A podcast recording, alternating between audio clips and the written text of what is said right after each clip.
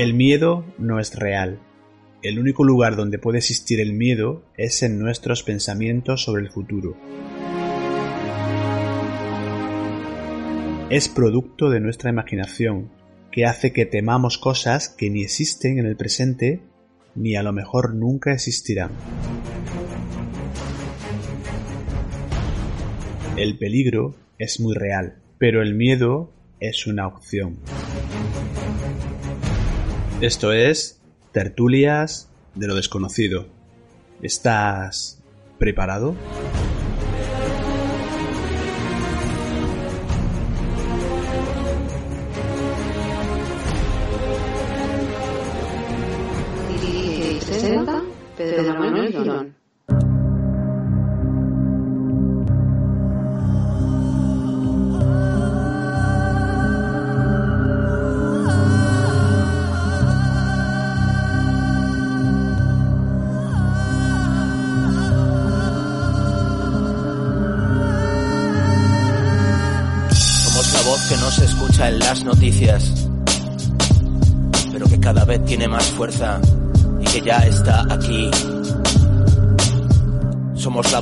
Se va a callar hasta que el sistema caiga. Nueva cita con tertulia de lo desconocido. Hoy tenemos de nuevo con nosotros a Miguel Rix. Estuvo en el mes de abril, ya ha llovido y han pasado muchas cosas.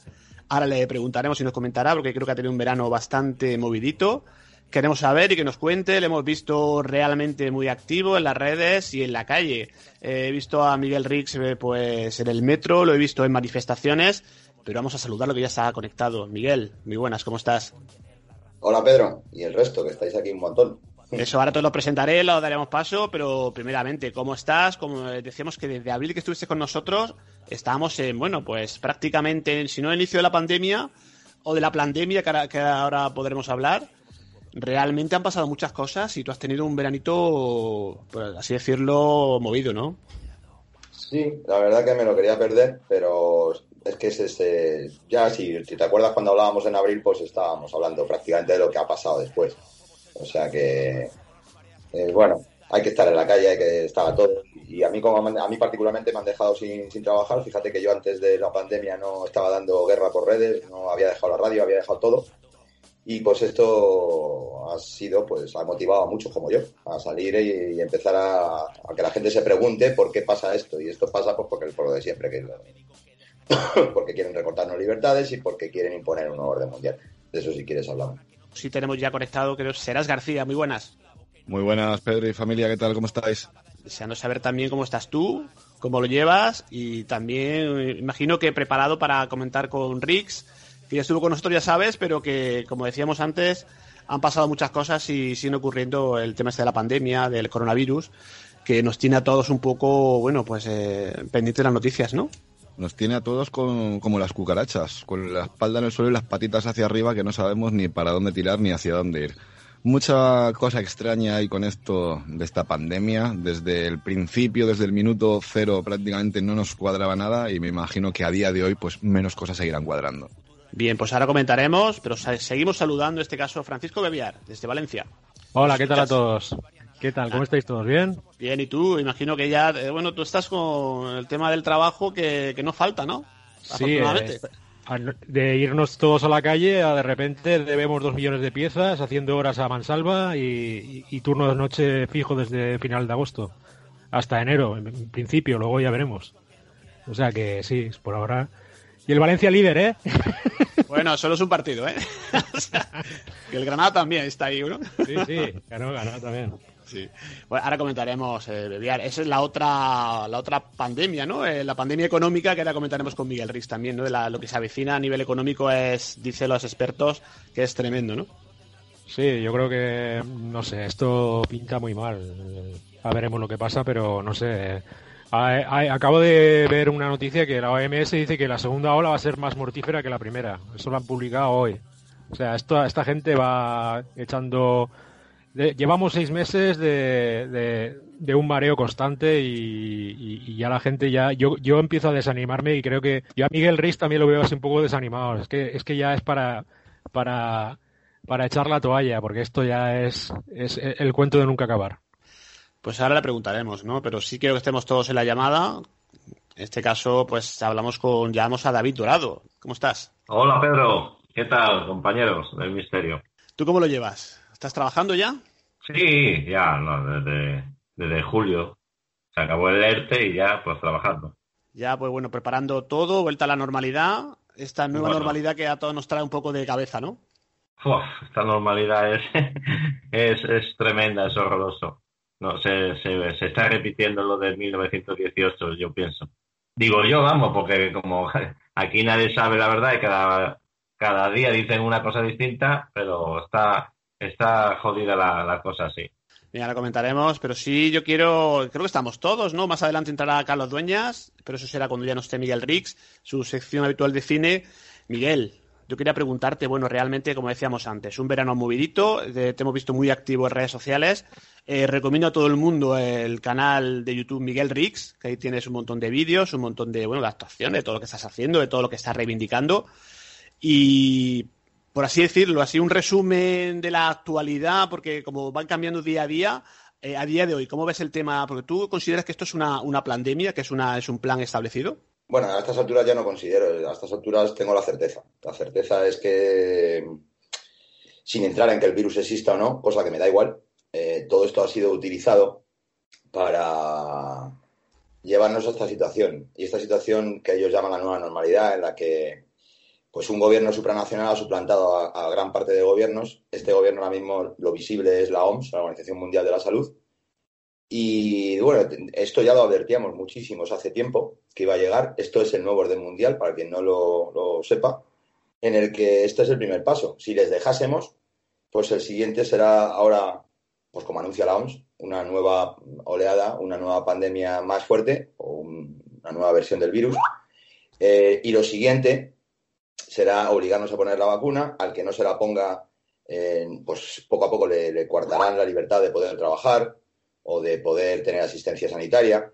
Eh, y por otro lado, entre tanto, con toda esta alarma, la gente no se da cuenta porque no les suelen, no les suelen haber enseñado o ellos aprendido a unir piezas de distintos escenarios y tenemos por un lado que el gobierno está en la más absoluta de las ruinas, eh, como todos los gobiernos que dependen del dinero deuda, y entonces necesita la, ayuda de organismos supranacionales, en este caso el, el Banco Europeo. Y este Banco Europeo, junto con la OMS, junto con la ONU, junto con todo un, todo un poder que se puede resumir en la Agenda 2030, van llevando a los gobiernos a dar ciertos pasos. No te lo digo yo que sea muy listo, sino que además ellos lo escriben, lo han dejado escrito, está todo, todo, todo dicho. Entonces, todo esto, si sumamos a que ya está implantado el 5G, ya están a punto de poder encenderlo bien como ellos querían, pues eh, nos, da, nos, damos cuenta de que no es fortuito que a partir de la una el, virus pues es mucho más contagioso porque no nos dejan salir. No es fortuito, ¿por qué? Porque a partir de la una todas las noches han estado todo este tiempo a destajo poniendo primero antenas en la época del confinamiento, eh, antenas 5G, las famosas galletas, y ahora lo que están haciendo es ultimando la tecnología de cámaras de vigilancia y control. ¿Para qué? Para que cuando llegue 2021 eh, tengamos ya un mundo orwelliano, a más no poder, pero que la gente lo va a aceptar como algo normal porque ya esto está pasando en China, lo llaman crédito social, en el cual la sociedad, gracias al 5G, eh, está siendo monitorizada constantemente y penalizada eh, hasta en su propio domicilio a través de nuestros smartphones, de las televisiones inteligentes, de todo. Eh, y esto es hacia dónde vamos. ¿Cómo podemos detenerlo? Pues saliendo a las calles como ciudadanos, de momento. El mundo por, está empezando a, vamos a entrecomillarlo, despertar. Está empezando a ver el plan en muchos lugares del planeta. Entonces, bueno, estos son sus planes. Eh, ¿Por qué les salen esos planes? Pues porque la gente está pendiente de mongoladas, de gilipolleces, de tonterías, y además la caja tonta ahora, con dinero de, del gobierno, que a su vez proviene de la OMS, que a su vez proviene de la Unión Europea, que a su vez proviene de todo este conglomerado, que la cabeza visible es Soros, es Gates, toda esta gente, pues ha untado a las televisiones para que generen miedo, para que generen, generen pánico. Y entonces eh, estamos nosotros permitiendo, cuando digo nosotros, digo el pueblo español, por ejemplo, en este caso, permitiendo la deshumanización por completo de esta sociedad. Una sociedad que no le pasa nada, no le pasa nada a nivel sanitario. Lo que le pasa a nivel sanitario es que sin que ellos se hayan dado cuenta, sin que nosotros nos hayamos dado cuenta, se han cargado la sanidad primaria, la atención primaria, con toda esta excusa del COVID. Esos mismos que decían que querían salva, salvaguardar la sanidad pública, la han destrozado. Entonces, a día de hoy me preguntas que si esto es una pandemia, que si existe el bicho, que si no existe el bicho, me da pela que exista el bicho. Esto es una pandemia con todas las letras y nuestros gobiernos son los, las manos ejecutoras de ese plan. ¿Por qué? Pues porque seguimos mirando la puta televisión y nos sigue metiendo miedo. Miedo, psicosis, Miguel, que yo también hablo con mucha gente estos días y realmente está la gente aterrorizada, ¿eh? Yo te lanzo una pregunta, compañero. Si, tan, si tan mortal es el virus y tan malos somos los negacionistas, que fíjate que ya se han inventado un nombre, eh, tendríamos que estar todos contagiados, todos los que hemos estado en todas manifestaciones, en la calle, y estamos más sanos que una lechuga. Afortunadamente sí. Y bueno, yo no conozco entre mis eh, familia llegados ningún caso de momento. Entonces, y bueno, se habla de los asintomáticos, se habla de muchas cosas. Pero si quiero, me faltó antes por saludar a, Miguel eh, Navarro. Miguel, que te he dejado fuera del inicio. Y pues mira, yo creo que te saludo y te doy la posibilidad de que le preguntes a Miguel Rix directamente. Bueno, yo, eh, yo digo, es que ya se acuerda de mí. Disculpa, disculpa. no, no pasa nada, no pasa nada. Eh, eso se pasa con el, con el directo, ¿no? Sí, sí. Eh, bueno, nada, yo a Miguel Reis, bueno, primero saludar a todos los compañeros de tertulia y a Miguel Reis, por supuesto. y la pregunta que le quiero hacer a Miguel Reis, a ver si sabe algo.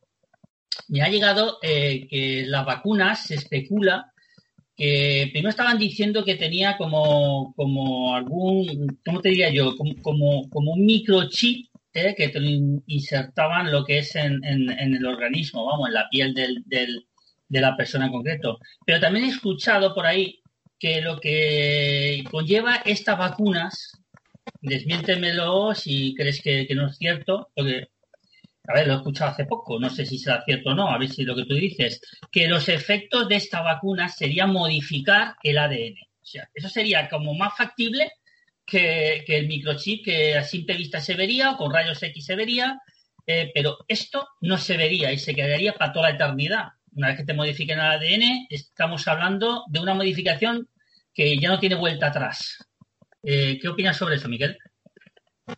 Sobre, como tú bien dices, todo esto son especulaciones, porque mm, hoy día es bien difícil. Hay estudios de, gente que ha analizado vacunas y no solamente lo que tú dices, sino que además también llevan genes mm, de distintos animales, de otros virus, eh, virus atenuados, te inyectan un virus que no, para, que, no va a ser igual que el virus que luego tengas contra el que luchar. Quiero decir, por ejemplo, los virus estacionales de la gripe te inoculan un virus atenuado de la última gripe que hubo pero jamás en la historia hemos conocido una, gripe que sea exactamente igual que la anterior.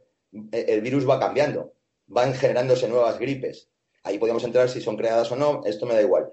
El tema está en que la vacuna, ya de por sí misma, es, un oxímoron, porque tengan o no tengan esa capacidad de, regenerar nuestro ADN, o sea, de regenerar, ¿no? De modificar, puesto que esta vacuna es atípica en el sentido en que eh, está basada en el ARN del, supuesto virus, no en el ADN, sino en el ARN. Y para el que todo, que, todo el que sepa un mínimo de, biología, el ARN es el que construye el ADN. Es como el molde donde se construye y se va formando el, ADN, ¿no? Pero bueno, esto, insisto, es, está dentro de la especulación. ¿Por qué? Porque hay una mm, cortina de humo sobre toda la, la, vacunación gracias a las farmacéuticas que no les interesa eh, publicar sus componentes. Por otro lado, ellos se blindan ante posibles denuncias, demandas por efectos secundarios, que siempre los tienen, por efectos adversos, y los que al final tienen que pagar esas indemnizaciones van a ser los gobiernos de cada país. Entonces, lo que sí sabemos a día de hoy sobre las vacunas y, por tanto, ojito, con ponerse ninguna vacuna, investigar sobre las vacunas. Yo no soy antivacunas, de verdad. Yo lo que soy es antiopacidad y sobre todo antiobligatoriedad, que cada cual sea libre de elegir si se la quiere poner o si no, con una información veraz, transparente. Porque resulta que las vacunas de la gripe, o sea, las últimas vacunas de la gripe, que curiosamente se han, sido inoculadas a gran parte de los ancianos que murieron en la primera ola de este COVID, eh, llevan una sustancia llamada polisorbato 80. El polisorbato 80, para los, los ancianos, es mortal prácticamente. O sea, porque en cuanto que tienen un ataque a su, a su sistema inmunológico, el polisorbato 80 ya lo ha destruido. No les deja la capacidad de reacción que puede dejar una persona joven sana.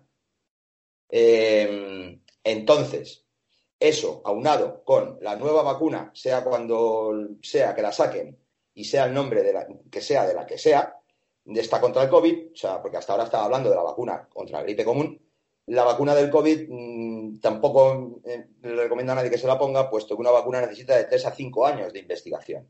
De 3 a 5 años de investigación. Así que vendernos la vacuna como la solución para este virus es lo que yo ya escribí hace muchos años en un libro llamado Eugenesia Legal y lo, de, y lo, y lo hablaba como algo que, que, que, ellos quieren que pase para controlar a la población. Entonces, eh, tú me preguntas que si lleva todo eso, no lo sé, yo sospecho que sí, pero lo que te aseguro es que esas vacunas no van a ser inocuas. Y lo que te aseguro también es que si nos ponemos a querer acabar con patógenos, el COVID incluido, exista o no, porque el SARS eh, sí existe, es el coronavirus de siempre y ese sí existe, eso se ataca y se, y se acaba con terapias que no benefician a la industria farmacéutica, como por ejemplo el dióxido de cloro, como por ejemplo las plantas naturales como la Artemisa nua, eh, como eh, la stevia que sube las defensas. Es decir, la farmacia, la industria farmacéutica que controla gran parte de nuestros gobiernos, porque hay un dineral ahí moviéndose impresionante, eh, impone la vacuna como una única solución para tenernos controlados. Entonces, yo no sé si será capaz la vacuna de modificar nuestro ADN o no, pero lo que sí sé es que es capaz de modificar nuestra vida, convirtiéndonos en esclavos. Porque de aquí a poquito, si no les paramos los pies, como decía al principio, e insisto, el que no se ponga la vacuna no va a poder trabajar. El chaval que no tenga la vacuna no va a poder ir al colegio. Entonces, ojito con esto, porque la vacuna todavía está por demostrar si es efectiva o no la de cualquier enfermedad. Bueno, Miguel, permíteme que te, que te cuente, te diga una cosa. Bueno, yo sí estoy completamente de acuerdo contigo en el tema de que este virus eh, no debe ser tan virulento cuando una muerte ya es trágica, ¿no?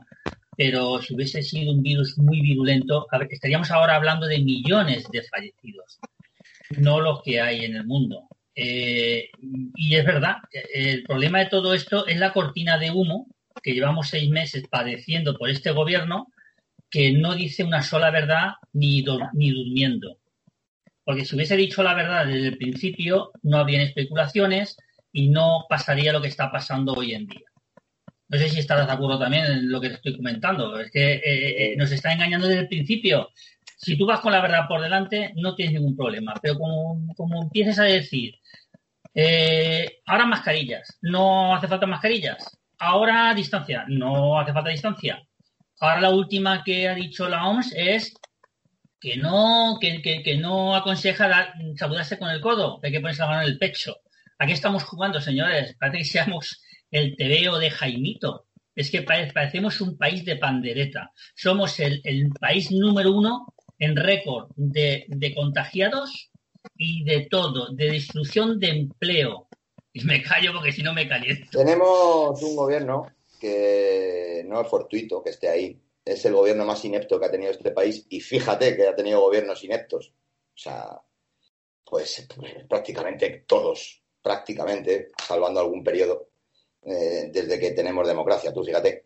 ¿Por qué? Pues porque desde el PSOE se construyó, desde el PSOE quiero decir, desde Felipe González, se construyó una estructura mafiosa dentro del propio Estado. Y esto ya no afecta solamente a nuestro gobierno actual, que resulta, paradójicamente, que es el más corrupto de todos los que llevamos sufriendo, sí, pero como consecuencia de esto que te estoy contando. La consecuencia es muy sencilla. O sea, Felipe González crea una macroestructura para seguir siendo reelegido sin tener que cumplir lo que prometía, 800.000 puestos de trabajo. Acordaros que algunos sois mayores como yo.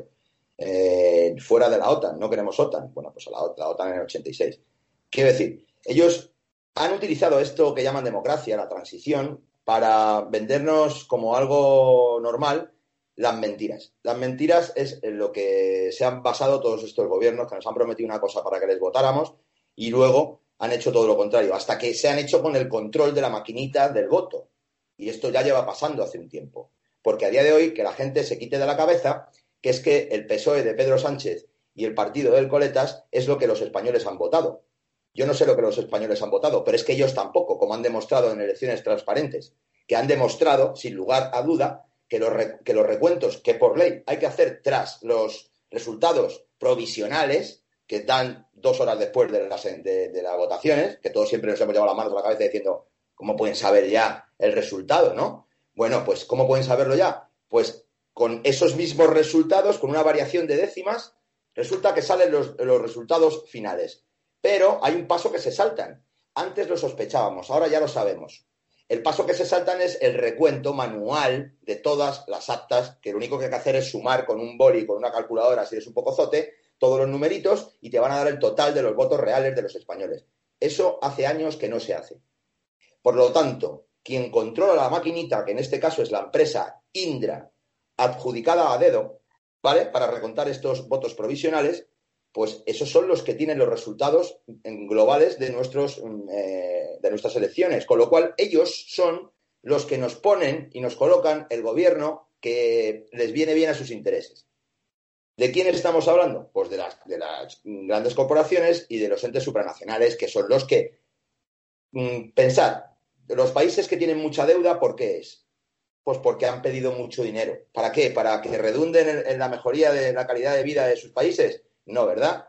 No, para que suba esa estructura que ya en su momento crea Felipe González, que es una red clientelar de la que viven no solo los políticos que vemos, sino asesores, em, em, subdirectores, delegados, eh, gente puesta a dedo que van cambiando de un ministerio a otro, resulta que valen para todo y resulta que llevan años y años y años y años chupando del dinero público por el cual España se endeuda, viviendo como millonarios y a día de hoy, pues esto no sale en televisión, pero a día de hoy ya estamos rozando el medio millón de políticos en España.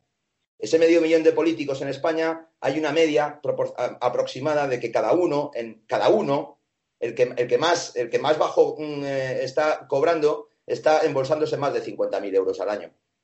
De esos medio millón de políticos. Entonces, si tú generas una gran deuda en un país, ¿a quién le debes pleitesía? A quien te ha prestado el dinero. Entonces estás ahí para obedecer los intereses de quien te ha prestado el dinero y seguir sangrando a tu población. Lo que pasa es que el chollo ya se les acaba con esto. Por lo tanto, y eso recordar abril cuando hablábamos, yo os decía, si les dejamos, vamos hacia Venezuela. Yo acabo de estar hace muy poquito en Venezuela viviendo casi cinco años. Y si les dejamos, se van a cargar la clase media, el tejido productivo español. ¿Por qué? Porque ¿quién, ¿qué autónomo va a poder sobrellevar esta crisis? Si vuelven a encerrar, si vuelven a Tú fíjate en los bares, en la hostelería. ¿Quién puede soportar esta medida de no, la mitad del aforo? No, ahora cierra antes. No, pero encima tienes que comprar individualmente cada palillo, cada tal, cada cual. Los bares van cerrando, los negocios van cerrando y las multinacionales siguen ganando. Y las grandes corporaciones se van a comprar en un lote muy barato todos los bares de una manzana. Y eso es porque el gobierno sigue cobrando que te cagas siguen dictando las normas sin pensar, como sus expertos, que no existen. Resulta que estábamos confinados por un comité de expertos y resulta que esos expertos no existen. Bueno, pues la gente sigue sin, salir a la calle en masa y así nos va. Entonces, tú me decías por este gobierno, pues este gobierno es nefasto, es el, el, más nefasto de la historia porque si no hubiera este gobierno no podría estar sucediendo esto que está sucediendo, que están parasitando y desmantelando un país como España. Y a su vez, Mm, yo lo extiendo, no solo el gobierno. Tú fíjate la oposición. La oposición está de acuerdo en todo con el gobierno en cuanto a medidas sanitarias del COVID. De hecho, si el gobierno se pone heavy, ellos se ponen más heavy. Díaz Ayuso aquí en Madrid, pues si estos eh, prohíben, ella prohíbe más. Y así nos va. Y el PP eh, y el Kivox lo que quieren es vacunar obligatoriamente a la población. Entonces, hay que preguntarse, ¿por qué todos estos tipos, cuando digo medio millón de políticos, digo de todos los partidos, por qué estos tipos, una vez que pasan a ese entramado estatal, se ponen de acuerdo en lo básico? Porque todos están chupándonos la sangre. Entonces esto es muy claro. Estás escuchando tertulias de lo desconocido. y pongo, pongo un ejemplo, si me permite, Miguel. Yo vengo hace, Miguel Reis, hace un ratito vengo de Barcelona Capital un restaurante, un bar de, bueno, un, negocio familiar que lleva toda, llevaba, desgraciadamente, toda la vida abierto y hoy hemos encontrado, pues, el cartelito de se traspasa y en una zona concreta, pues, eh, como él, muchísimos bares que ya ni se plantean, ni se han planteado abrir eh, con eh, esto de la nueva normalidad. O sea, está la destrucción del tejido de autónomos. bueno, la, la, recaudación ha caído muchísimo en el tema de IVA, eso lo sabemos los autónomos. ¿Y hacia, hacia dónde vamos, Miguel? Porque si no hay recaudación, eh, ¿qué falta para que la gente se eche a la calle? Que, que paralicen las, pensiones, que las congelen, que empieza a faltar el suministro, que, va a hacer falta para que la gente realmente, eh, bueno, pues haga como, como otros, salir a la calle y, y entre todos luchar por, por ejemplo, como, como hizo mi padre, como hizo mi abuelo. ¿Qué es lo que hace falta? Es- es- eh, esto de que, de que el mundo está despertando es, siempre es un poco eufemista, ¿no? Porque la gente mm, no despierta de la noche a la mañana. Hay gente que pues, siempre hemos dudado de que somos pequeñitos y hay otros que no. Dentro de esos que no, el que despierta, lo entre comillas, es porque le- por carencias, porque de repente ha tenido un, o sea, por un trauma en la vida. Puede ser un trauma personal, perder a alguien querido, o puede ser un trauma económico, es decir, perder su fuente de alimentación, de ingresos. Entonces estamos al borde de que eso pase. Por eso se eh, están dándole tanto bombo y tanto platillo a la, a la- jodida renta mínima esta. Que lo que pasa que luego, claro, ellos, ellos están, es como os decía, ellos acostumbran a, lanzar sus mensajes de mago, de, de demagogia, y luego no tienen ni que cumplirlos, porque cuánta gente está cobrando la, la- la pensión esta vital. Yo no la he pedido, pero conozco gente que la ha pedido y todavía no lo están cobrando, igual que los Yo, ERTE. yo leía como el 1% aproximadamente de la gente que lo ha solicitado. O sea, eso no es nada. A mí no me entra en la cabeza, por ejemplo, es como el sector. Sí, sí me entra en la cabeza, te lo puedo explicar, pero te quiero decir que es, que es paradójico como el sector eh, musical, de espectáculos, artístico, que ha sido uno de los mayores beneficios, o sea, perjudicados. Yo vengo de ese sector, yo me he quedado sin trabajo este, este verano, tenía un montón de actuaciones eh, como técnico o como, camarógrafo para grabar algunos eventos, y resulta que cuando no hay eventos, pues hay un montón de gente que no, pues que se, queda sin trabajo, incluidos los artistas. ¿Por qué no esta gente no está, no está alzando la voz? Porque el gobierno sí ha cuidado muy bien a ese, a ese colectivo, por llamarlo de alguna manera, y son los mantenidos del sistema ahora mismo, los, los artistas, los... Y, mm, a mí me da mucha vergüenza, porque el arte, el arte debe reivindicar siempre que hay tiranía, y a día de hoy los artistas, y hablo de música, hablo de cine, hablo de, tele- de todos tipos de artistas, salvo contadas excepciones, me están dando una vergüenza ajena que, que algún día esa gente Mm, no digo juzgada, porque juzgados van a tener que ser los responsables y ellos no lo son, pero sí que van a, a pagar en no tener trabajo, porque la gente no se, no se olvidará de que ellos han sido unos bufones en, toda esta, en todo este espectáculo del gobierno, cuando antes iban de, mm, de mm, contestatarios, eh, dando cara contra el gobierno anterior y siendo muy mm, revolucionarios, y ahora se callan como putas que son, que son una mierda. Sí, los lo pocos, sé los pocos porque- que alzan la voz, Miguel, los han tachado de, pues, poco menos que lo de siempre. ¿no? Facha. Ejemplo, Serpa, el, Sí, el- el exacto. cantante de Barón Rojo, bueno, el- uno, uno de los cantantes, amigo mío personal, pues ha tenido que sufrir el ser el primero del heavy facha, eh, bueno, y como él, mucha gente. Pero lo que más me duele a mí, y yo vengo de este mundo, en concreto del rock. En el rock siempre ha sido un, el rock siempre ha sido un movimiento contestatario, ya, de- per se. Bueno, pues hoy día el rock es una especie de, de juguete sexual del gobierno progresista de mierda del que tenemos. Eh, es una especie de máquina propagandística de todas las tonterías que va pensando el gobierno, como el feminismo este loco, como la eh, ley de violencia de género, como la mierda de la, de la memoria histórica, que, que- ya por ley, como en pues decimos, decidimos nosotros la historia, como hizo Stalin, esta no me gusta, lo mato, mata, venga, búscame a otro que me escriba la historia como me gusta. Y así están haciendo, y este colectivo de artistas está prestando a ser sus bufones. Pero eh, yo, por lo menos en, en- mis medios breves y cortos, les señalo cada vez que puedo. Y a mí y a mucha más gente no se nos va a olvidar que esa gente no hizo nada cuando era hora, cuando había que hacerlo. Pues una buena pregunta la lanzamos a los oyentes. ¿Qué hubiera pasado si en esta crisis hubiera estado gobernando el PP o la derecha, no?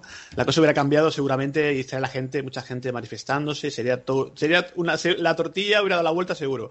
Pero ampliamos el círculo que quiero que todos participen y todos hagan preguntas. eh, permíteme Miguel. y termino con, con lo que le voy a decir. Es que quiero para dar paso a la compañera, por favor. Sí, sí, sí, es que quiero rectificar para que los oyentes no se hagan una mala idea de, de lo que ha comentado eh, Miguel. A ver, eh, yo he sido interventor cuatro, cuatro legislaturas eh, y yo te aseguro que sí que se cuentan los votos manualmente, ¿vale? Otra cosa muy distinta es lo que pique en la tablet el agente elegido por el, cada ayuntamiento de cada población, ¿vale? Ten en cuenta que las actas hay que Pero- rellenarlas, pero- hay que poner los votos y hay que llevarlo al juzgado. Otra cosa es que tú no estés conforme y en el colegio, en, en la junta electoral, tú La- solicites el recuento de esos votos. Pero sí que se cuenta manualmente. ¿eh? Central no se recuentan los votos. Yo no sé si tú lo has No, contado. no, no, no, solamente, solamente si tú denuncias una anomalía que tú Claro. creas que, pero, pero sí se recuenta manualmente, ¿vale? Es que quiero aclarar esto porque a lo Sí, mejor sí, yo, la yo también he estado en la mesa, yo también he estado de, de vocal alguna vez y he estado Sí, de. no, no, si yo no digo, ojo, yo no digo que no se cuenten en las mesas. No, no estaba diciendo eso, me, lo he querido resumir demasiado. Las mesas sí, sí se cuentan, por supuesto. Y como tú bien decías, se lo dices al de la tablet. La tablet manda esa información a Indra. Indra, con todos esos resultados ya digitalizados, le manda el resultado a la Junta Central. Y, según la ley, la Junta Central tiene que volver a contabilizar las actas y eso es lo que no pasa y eso es lo que han demostrado este, eh, tanto las elecciones pasadas como estas últimas eh, municipales o autonómicas, eh, los compañeros de elecciones transparentes. Me consta que sí, que en las mesas sí se, sí se recuentan los votos. Me he explicado mal. David Dorado, ¿alguna cosa para Miguel? ¿Alguna pregunta? ¿Algo de lo que estamos hablando, comentando? Hombre, después de todo lo que estoy luchando, que si se hacen trampas en las elecciones, que si el virus no existe. No sé, yo le preguntaría a Miguel que entonces yo creo que ya bastante nos controlan ya porque estamos con las redes sociales, los GPS, los móviles. Yo, ¿Con qué fin quieren hacer esto? ¿Esto cómo va a acabar?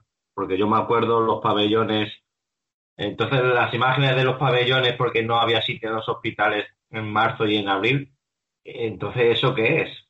montaje también. Pero es que, es que no sé qué pensar ya. Te pregunto, vamos.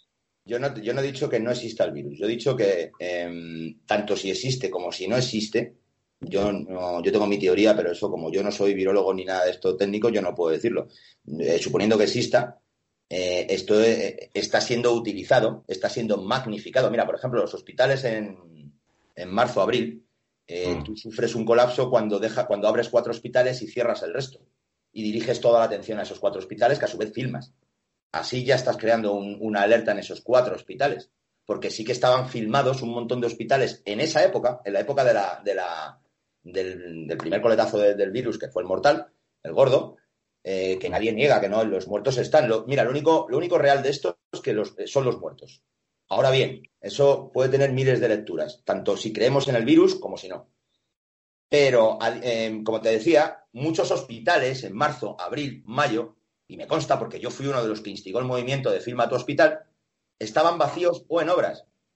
Si tanta, tanta, tanta necesidad tenía eh, la, la, sanidad, ¿por qué se planificó eso así? ¿Por qué no se reabrieron esos hospitales? ¿Por qué se encauzó todo a cuatro o cinco hospitales en cada región? Y ahora vamos al, día de hoy. en, el día de hoy el, toda esta alarma que se está creando se, está creando en base a los mm, resultados de los test. Es decir, las comunidades autónomas están testando masivamente ahora, cuando no hay enfermedad. O sea, ¿por qué digo que no hay enfermedad? Porque una o sea, pandemia, una pandemia es cuando, pues, como tú decías, cuando hay un colapso de hospitales, cuando hay muertos. Pero ahora, es decir, verano de 2020, ¿en base a qué están metiendo miedos? Eh, no en que los hospitales estén colapsados, sino en que se están dando masivamente positivos en los test. ¿Vale? Test que, por otro lado, está ya ampliamente confirmado hasta en la propia web del Ministerio de Sanidad, que es que lo dejan ahí en las preguntas frecuentes, si os metéis en la web lo pone. Test que no están diseñados para, detectar el coronavirus. Test que dan falsos positivos entre un 50 y un 70%. Test que su propio creador ha dicho que no sirven para, detectar el coronavirus, puesto que pueden detectar cualquier tipo de virus que, hayas pasado. Entonces, esta alarma social que estamos viviendo y que está instigada en la televisión con una campaña de, verdad de terrorismo mediático, de pánico a la población, la gente no desconfía, ahora ya no le puedes dar el codo. O sea, todo esto, ¿con qué sentido lo están haciendo? Preparándonos para la que nos llega. Eh, ¿Qué nos llega? Coño, pues sumemos uno más uno, dos y, y todo esto que os contaba. Los estados, estos macroestados convertidos en redes clientelares, tienen muchos gastos, esos políticos. Esos políticos siguen órdenes de los de arriba. Y los de arriba ya llevamos muchísimos diciendo esto y nos han llamado locos, conspiranoicos, que los de arriba tienen un plan que es reducir la población porque ya no les hacemos la misma falta que hace 100 años. ¿Por qué? Pues porque a la vuelta de la esquina tenemos la robótica, que va a sustituir la mano de obra, que somos nosotros. Esto no te lo pueden decir así por televisión. Oye, que sobréis la mitad. Entonces tienen que hacer un plan y el plan culmina en 2030. Por eso es la Agenda 2030. Entonces, yo en ningún momento voy a decir que no existe el virus. Ojito. Ahora bien, si existe el virus, que no está, que no está debidamente aislado según los protocolos de Koch, porque para que uno diga que existe un virus, tienen que aislarlo de la célula, fotografiarlo con unos protocolos y ahí ya existe el virus. Aquí eso se ha saltado. Lo hicieron tres chinos en un laboratorio chino de dudosa integridad y el resto de la comunidad científica, y esto pasó ya en marzo, eh, dijo que no les valían los resultados, las pruebas. No me digas tú, compañero, que en seis meses que hemos tenido no ha habido nadie que pueda aislar y sacar esa foto del virus. Sí, sí, sí, tienes razón. Y encima un virus que, que lo que no entiendo, un virus entra una persona asintomático y no tiene síntomas. Vamos a ver, cuando entra un virus en un cuerpo, tiene que haber un síntomas como la rubeola, como la gripe. Es que es incomprensible, es, son, son cosas que no tienen sentido. No es que sea incomprensible, es que estamos viviendo en una sociedad orwelliana. Cuando la televisión repite 500 veces una mentira, se transforma en realidad. ¿Qué es eso de los enfermos asintomáticos? Eso sí que es un oxímoron. Y que te lavan las manos y se te va el virus, es que, es, es, absurdo, es una cosa muy absurda. David y Miguel, todas las televisiones, ¿eh? al unísono, ¿eh? prácticamente no hay notas. Todas, y radios, y radios. ¿eh? todas las radios. Y radios es, encontrar una, información distinta de la oficial se está convirtiendo es un, es un bueno sí eh, buscando afortunadamente hay canales alternativos. Está Miguel Rix está Rafa Pal está hay, otros hay otros evidentemente. Pero sí quiero dar paso a Miguel. Miguel te, veo con ganas de intervenir pero quiero que eh, participen tanto Francisco Bebiar como Serás García. Vamos con Serás, si te parece. Bueno, yo voy a intentar ser un poquito breve y disculpadme si tengo mala conexión hoy. Eh, para empezar, si votar sirviera de algo, los pobres no tendríamos derecho a voto. Eso ante todo. Entonces, eso de votar es simplemente un acto de limpieza de conciencia, ¿no? Yo creo que como he votado ya he hecho un bien por mi sociedad. Bueno, eso para empezar. Luego también quería comentar algo muy curioso. Es que Virus hay todos los puñeteros años, incluso hemos tenido virus mucho más fuertes anteriormente aquí en España, como pasó con el tema del ébola, que se montó un tinglado donde el pobrecito Excalibur, un perrete, tuvo, tuvieron que asesinarlo, fue el, digamos, el mártir, ¿no? Para mostrar a la sociedad que había que matar al pobre perro, no expanda el virus, ¿no? Que me parecía también un poco de, cachondeo y de humor muy negro el tener que hacer ese tipo de subnormalidades. Nunca hemos llegado a este punto teniendo virus tan mortales como puede ser cualquier gripe estacional que mata muchísimo, o por ejemplo, no quitamos el tabaco, que el tabaco mata mucho más que este virus, o el alcohol también, por ejemplo, que mata muchísimo más. Nunca hemos llegado a ese punto, ¿no? Entonces a mí hay una serie de cosas que no me cuadran. Al igual que tampoco me cuadra esa Organización Mundial de la Salud, que es algo que es, está, es una sociedad privatizada, está pagada por ciertos, por ciertos países, como el primer caso sería China, el que más aporta, seguido de Estados Unidos. Entonces, si China es el que más aporta, por tanto, será el que más eh, opciones tenga a decidir qué se puede hacer o, no, qué o qué no se puede hacer con el dinero que destina. Y luego también, es lo que estaba comentando Miguel Rix, estamos viviendo esa política del miedo. Se trata de tener a la población acojonada hasta el punto, mira, os voy a comentar un caso personal. El otro día estaba viniendo un tren de Valencia Jaén, seis horas de tren, y me encuentro una señora que se está limpiando las zapatillas con el flip-flip este de los cojones, y luego con esos mismos guantes que tenía puestos, después de limpiarse las zapatillas, el papelito lo mete dentro del bolso y automáticamente con esos mismos guantes se saca un sugus de limón, lo abre y se lo mete en la boca. Y dices, bueno, tú eres tú eres tonto, ya está. Y luego también el tema de, oh, todos con mascarilla para la propagación del virus, pero si es que las mascarillas que llevamos el 99,9% de la población no sirven absolutamente para nada. Y luego ese cachondeo de, hay que, hay que tocarse con el codo, como decía la OMS. Hay que saludarse con el codo. Ahora, pero, ¿cómo, cómo no, con el codo? Si serás en los colegios. No, no, en los colegios. Se ha iniciado el curso y, bueno, tenemos referencias cercanas, evidentemente, bueno, pues los niños ya sabéis que tienen que estar con mascarilla, que le toma la temperatura, que le tienen que utilizar el gel yo no sé cuántas miles de veces al cabo del día, pero luego, luego van al comedor y están codo con codo y están comiendo. Y el virus es inteligente y, no, y distingue si estás en el patio o estás en el comedor. El comedor no te ataca, por ejemplo, ¿no? Es una, es una cosa que son sin sentidos, o sea, no tiene, no tiene ningún sentido. Es que no tiene ningún sentido. vamos a partir por la, base, por la base de que cuando uno está enfermo, está, está mal o se encuentra mal. Igual que dices tú que, el alcohol mata, pero tú cuando tienes mm, el hígado tocado, tú tienes síntomas, tienes un, color amarillo en los ojos, te encuentras muy cansado porque el hígado está inflamado. Pero aquí estás enfermo y, estás súper sano, eh, yo estoy sano, y te haces una PCR y, da positivo, ¿cómo es posible? Es que, es que eso no, no se me mete en la cabeza. O igual que el tabaco, uno tiene cáncer de pulmón empieza a encontrarse mal, se ahoga, tose, eh, tira mucha mucosidad, está enfermo. Pero aquí una persona puede tener coronavirus y no estar enfermo. Eso es lo que no me entra en la cabeza.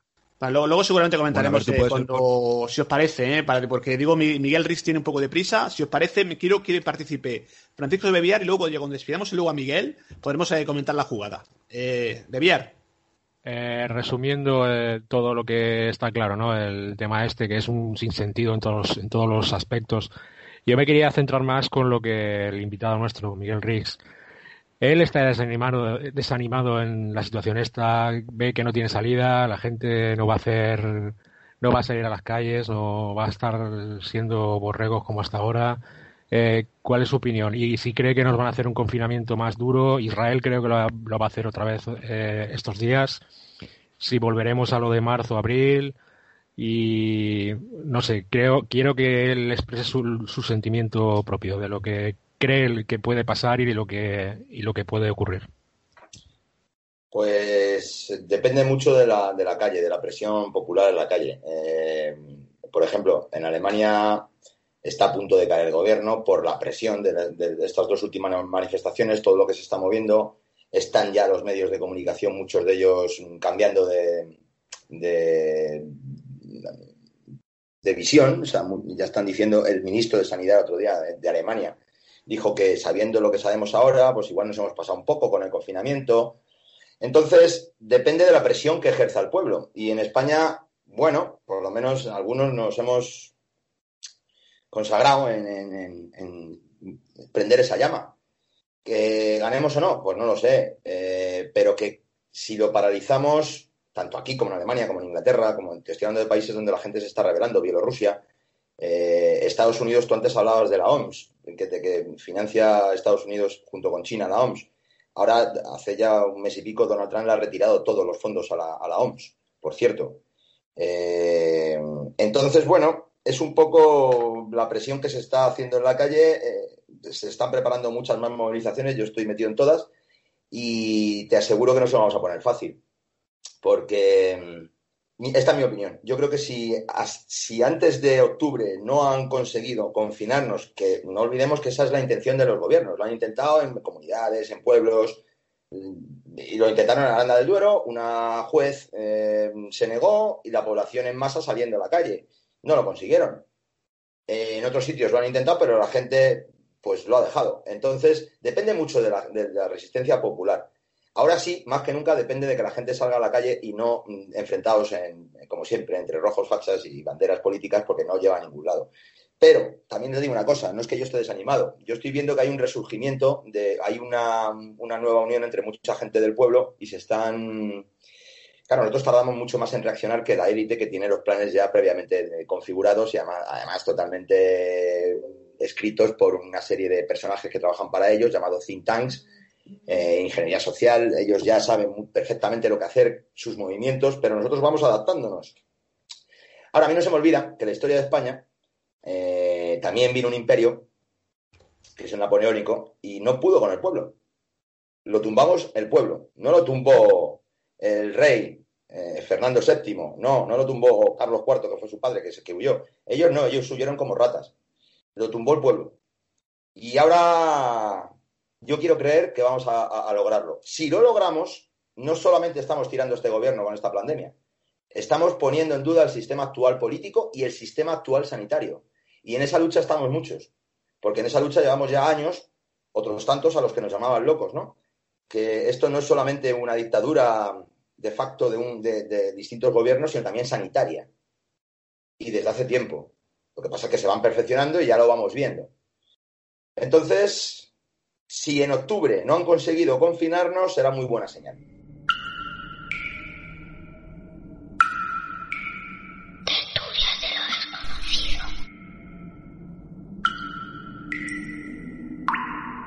digamos que será el periodo un poco de inflexión, ¿no? A partir de ahí, si no lo han conseguido, ¿tú crees que la cosa podría cambiar un poquito, ¿no? La tendencia. Sí, porque además aquí se unen otros, o sea, no solamente está la lucha interna aquí en España, sino que hay una batalla también entre dos bloques. Y entonces, eh, y además, entre tanto, esto no es ciencia ficción, es la realidad, pues estamos cambiando el sistema mm, financiero. De un sistema financiero de una forma a, otros, a otro sistema financiero de otra que mm, los países que no se adapten se los va a llevar por encima, ese sistema financiero. Entonces, bueno, hay dos, hay, la, pugna la podemos ver entre Estados Unidos y China, ¿no? Como los dos, las dos grandes potencias en lucha, ¿no? Eh, a día de hoy nosotros estamos controlados por China indirectamente, aquí en España, Venezuela, etcétera. Y hay otros países que están, yo no estoy diciendo con esto que sean los buenos, los malos, ni nada de esto, pero estoy poniendo en, antecedentes, en contexto a la, audiencia para que vea que, que aquí no está nada decidido, que puede haber muchos movimientos. Porque si bien unos son los malos, los otros mm, no es que sean los buenos, hay unos malos y otros muy malos. Entonces, bueno, los malos, los no muy malos, nosotros estamos gobernados por los muy malos. Pues eh, los malos, por lo menos hay indicios de que no nos quieren obligar a vacunarnos, de que no mm, quieren paralizar todo ese crédito social que viene implantado con el 5G. Y bueno, pues ahí podríamos reconducir un poco nuestro país, siempre y cuando nos quitáramos esta casta de políticos de todos los países, o sea, de todos los partidos, perdón, que nos gobiernan, porque como os decía, no se puede, un país no puede mantener a 500.000 parásitos. Un país puede mantener a unos tipos que estén gestionando, cada uno, no, no 500 en cada ministerio, que luego resulta que te metes en, por ejemplo, en la Consejería de Sanidad de la Comunidad de Madrid, resulta que hay 12 asesores. Yo invito a la gente a que lo busque, porque esto, esto es público. 12 asesores en la Comunidad de Madrid.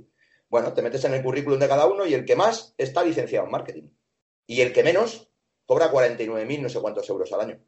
Entonces, todo esto nos tiene que servir para reflexionar y todo esto de la pandemia, la pandemia, como llamamos muchos, está, sirviendo también para que no solamente no, dudemos del bicho o no, insisto, exista o no, lo que tenemos que dudar es de que los que nos gobiernan no nos estén jodiendo, pero, pero directamente, hasta el nivel de que se han cargado, eh, porque son una carga.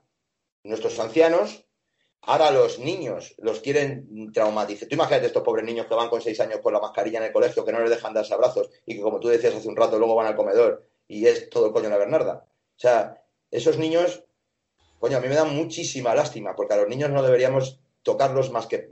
Bueno, es que me, me, cabreo. No, hay, un vídeo tuyo, ¿no? Eh, lo tengo, de hecho lo tengo delante en el, YouTube, en Infancia y Verdad. Creo que también sale Pilar Baselga más adelante y realmente, bueno, esa, esa criminalización que se ha hecho a los niños, ¿no? Que, era, que eran los que contagiaban a los, a los abuelos. Muchos de ellos van a derivar problemas psicológicos, seguramente. Pedro, pero una, una, una, preguntita quería hacerle, es que se me ha ocurrido, porque hablando de los malos y los menos malos, Trump, vamos a ver, Trump, ¿qué opinas de, de Trump, de todo esto? Si está contra las elecciones de noviembre con el Biden este, que dicen que es un pedófilo, que es un aliado del globalismo y todo esto, ¿qué crees, qué crees que todo puede suceder? Te digo mi experiencia personal, que es, eh, yo al principio empecé criticando bastante a Trump, yo porque todo el mundo apoyaba así en el movimiento, llamémosle, de los conspis, ¿no? Este tío está en contra de la élite, quiere acabar con estos, y yo decía, este, este, es uno más de lo mismo. Pero por sus actos los conoceréis. Yo simplemente me limito, eh, de hecho yo hasta, hasta que empezó la pandemia pasaba de Trump. O sea, bueno, lo tenía ahí. Pero cuando empezó la pandemia, eh, bueno, yo tengo la suerte de, que he estado viviendo en, bastante, en, distintos sitios de habla inglesa y sé hablar inglés perfectamente, con lo cual lo entiendo muy bien. Y me, puse a seguirle su ruedas de prensa porque no me fío ya de los medios de comunicación cuando todos le atacan. Eh, entonces, por sus hechos lo conoceréis. Mira, Trump mm, ha evitado todas las guerras posibles hasta ahora, que eh, en tres años son muchas. Ha sacado sus tropas eh, de Oriente Medio. Ha hecho las paces con Kim Jong-un en Corea del Norte ha, obligado a Israel a devolverle parte de los territorios de Cisjordania a Palestina. Cuidadín. Aprovechándose de un cambio dinástico en, Arabia Saudí, ha hecho que Israel y Arabia Saudí firmen la paz, cosa que era, mm, no sé, algo, pues, un, imposible. Em, ¿Qué bueno o qué malo Trump? Pues mira, por sus hechos los conocerás. Eh, Trump ha instigado a, Claro, ten en cuenta una cosa. Eh, si yo soy el presidente de un país, yo ya no soy Miguel Rix. ojo, que yo no quiero ni, vamos, ni que, Dios me pille confesado. Pero te quiero decir, imaginando, ¿no? Entonces yo puedo decir, yo no me vacuno, pero tienes que dar la libertad a la gente de, que se quiera vacunar. Entonces el tipo eh, ha, puesto encargado al ejército para vigilar la creación de una vacuna fiable que no tenga que ser obligatoria para quien quiera vacunarse. Por otro lado, como te decía antes, ha retirado todos los fondos a la Organización Mundial de la Salud. Todos. Y por otro lado, ha despedido de su gabinete al doctor Fauci, que era el, Fernando Simón de Estados Unidos, con la repercusión que esto tiene. El doctor Fauci fue uno de los instigadores del alarmismo con esta pandemia. Eh, no solo eso, sino que cuando ha retirado al doctor Fauci, ha metido a otro, y el otro lo primero que ha encargado es hacer un estudio en, pormenorizado de cuánta gente que ha sido testada con, los, eh, con, el, con el COVID, eh, con estos famosos test, ¿cuántos realmente tienen eh, patologías? Y resulta que son el 6% de los positivos. O sea, lo que yo estoy viendo de Estados Unidos es que están intentando derribar la pandemia ellos. Entonces yo no sé si estará con una élite o con otra, eso me da igual, pero es lo que te decía. ¿Qué preferimos, a los malos o a los menos malos? Yo por lo menos en este caso, coño, prefiero que me levanten la soga y que me dejen respirar y luego veo. Es que el, par- el Partido Demócrata está completamente alineado con el globalismo. Claro. El Biden este dicen que es pedófilo. Eh, hay noticias de, no sé si habrás oído a este a Lancam, el Estado profundo americano, que a final de septiembre va a salir eh, las redes pedófilas que hay en distintos gobiernos del, del mundo. O sea, no sé qué opinión tienes de todo esto. Pero es que ya llevan saliendo, y desde, mira, desde eh, esto, claro, como no lo sacan los las televisiones, si es, si te interesa la información, si no, no, llegas a ella, pero por ejemplo, en, todo el transcurso del verano, han estado cayendo mm, miles de redes aquí en Europa, instigados por la Interpol, por una operación llamada la Operación Gargamel.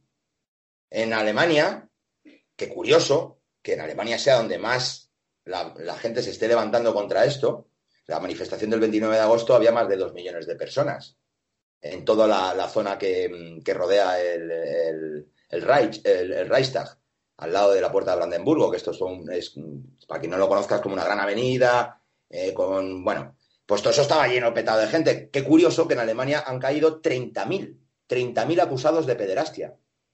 En España empiezan ahora.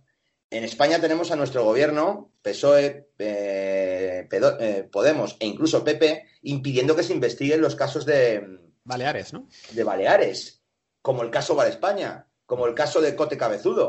O sea, quiero decir, están cayendo los pedófilos y, las- y- esto es como un dominó. Cuando cae uno, después caen otros tantos. Entonces, nos vamos a reír, nos vamos a reír de toda esta gentuza cuando la veamos mm, pagar. Pero para eso, pues tienen que, pues es lo que te decía, hay una pugna entre, eh, eh, por sus actos los, com- lo- los conoceréis. Donald Trump lo que sí que ha hecho es ir a saco contra la pedofilia. Y eso es así, para quien no lo quiera ver. ¿Qué pasa? Que luego hay otros tantos que son unos flipaos y que empiezan 500.000 niños liberados en no sé qué. Coño, no, te, no vayas contando esas cosas porque sean ciertas o no, mm, al no haber testimonio de eso, porque tú imagínate, imagínate que fuera cierta que- que han liberado 500.000 niños que han sido criados en cautividad debajo de la tierra. ¿Dónde los metes? ¿Cómo, los, cómo les...? O sea, imagínate la burrada.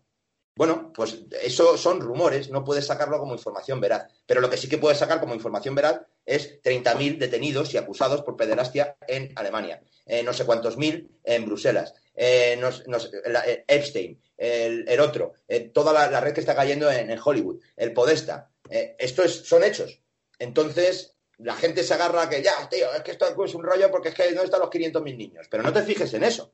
Fíjate en cómo están arrinconando a esa red de pederastas que, bueno, antes, antes que conocer a Trump y Q y todo esto, muchos ya denunciábamos hace años. Muchos decíamos que esta élite que nos gobierna, o sea, es, es una élite que hace rituales con los niños.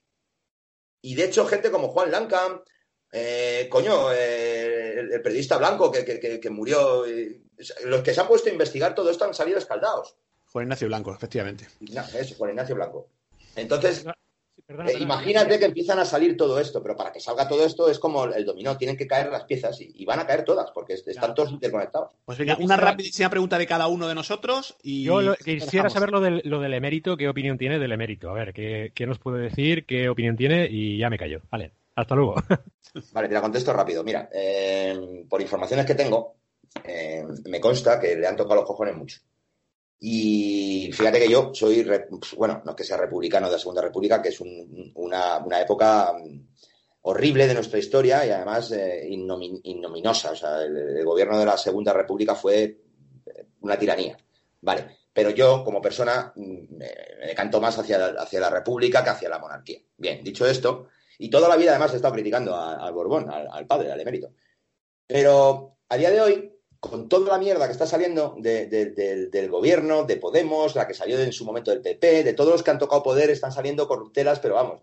Entonces, después de toda esta mierda que han salido, hasta me parece anecdótico por lo que se han atacado al, Borbón, porque si bien es un putero, que nunca jamás lo ha, lo ha escondido, es un alcohólico, o sea, y esto me consta a mí, me gusta el drinking, como a muchos españoles, pues también el tipo, que se sepa, no ha sido pederasta ni nada de esto, y por lo que se le ha acusado es por una serie de comisiones que se ha ido llevando de Arabia Saudí por la venta de petróleo, que se ha forrado.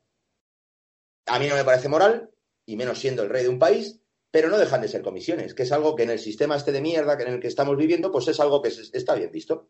Sin embargo, estos otros cabrones se han llevado, se han llevado dinero de los parados, se han llevado dinero para formación, se han llevado, o sea, y resulta que el malo es el Borbón. Pues fíjate, yo a mis años, si viniera ahora mismo el emérito, sacando toda la verdad del 11M, eh, señalando a todo este gobierno y quitándoselo de en medio, yo diría viva el rey. ¿Qué quieres que te diga, hermano? Vamos con Seras García. Serás, Bueno, rápidamente. es que es eso, lo que está- es lo que estamos hablando prácticamente toda, toda esta conversación, ¿no? Que el tema está muy complicado, que esto no es algo que haya surgido así de casualidad.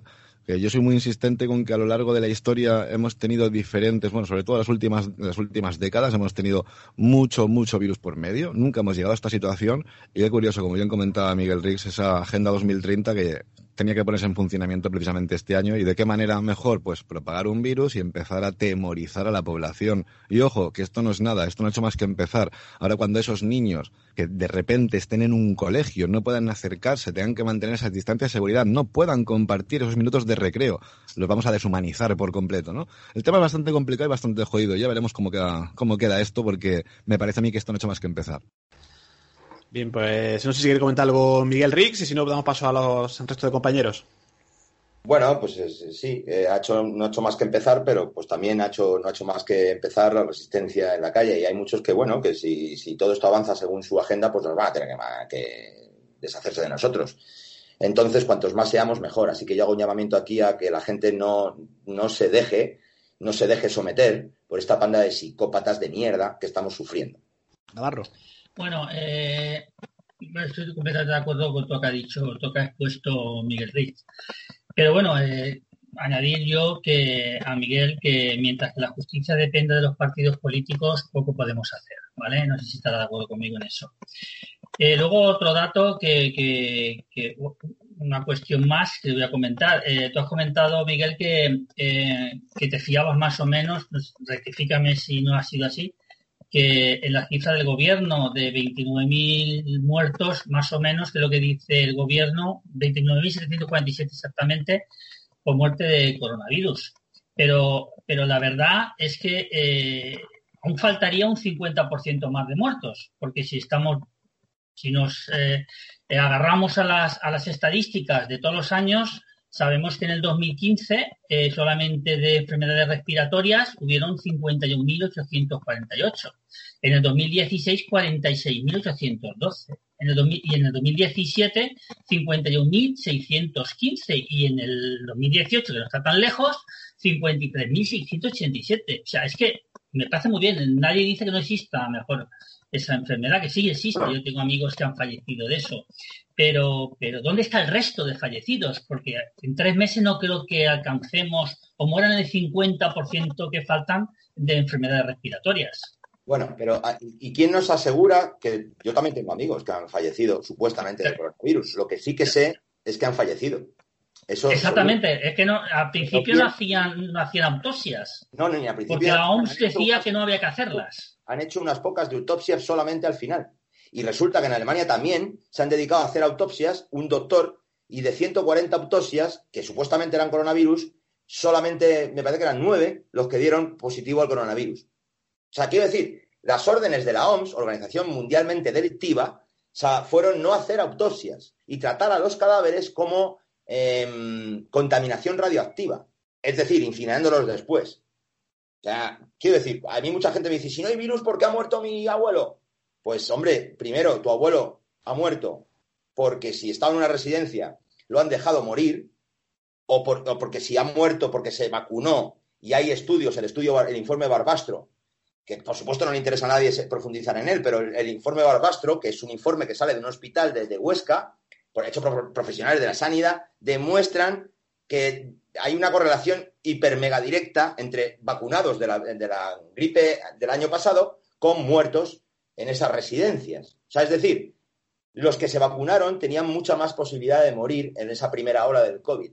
Claro, si luego llega un médico y además tú no estás metido en la información alternativa y te dice tu padre, tu abuelo, tu tío, tu hermano ha muerto del COVID, pues tú ya te crees a pies juntillas eso, pero habría que preguntarle a ese médico quién le ha dado la orden de decir que ha muerto del COVID cuando ni él lo puede saber, porque es imposible. No han hecho autopsias, lo digo y lo, di- lo diré mil veces. Entonces, lo del número de muertos, Mira, yo me empecé a mosquear mucho de la derecha, porque al principio todos pensamos que era este gobierno, no sé qué. Bueno, sí, algunos somos un poco menos, menos inocentes. Entonces yo me empecé a mosquear porque la derecha lo que fue atacar al gobierno desde el principio es con el número de muertos, con creando más miedo. Y yo decía, como lo que acabas de decir tú, pero vamos a ver, pero si por y, muertos de COVID, sí, los que tú quieras, pero ¿y el resto de muertos? ¿Y los muertos de gripe? ¿Y los muertos de neumonía? ¿Y los muertos de por accidente? Eh, eh, yo conozco casos, no quieren salir a la, luz, a la luz pública, pero ya saldrán porque están hinchándose de los cojones a muchos médicos que me han dicho a mí en Petit Comité que el protocolo era a, pacientes que venían en urgencias testarle primero, antes que atenderle, testarle, testarle, este es positivo. Y entonces ese tipo que de repente se había dado una hostia con la moto y necesitaba urgencia inmediata, pues como tenía positivo, tenían que utilizar el protocolo del COVID y el tipo se les moría y se les moría y resulta que en las cifras de muertos pone muerto por COVID. Entonces aquí hay muchísimos médicos, los jefes de sección, de planta, los jefes de hospitales, que también van a tener que rendir cuentas ante la justicia porque ellos sí que saben de estos protocolos.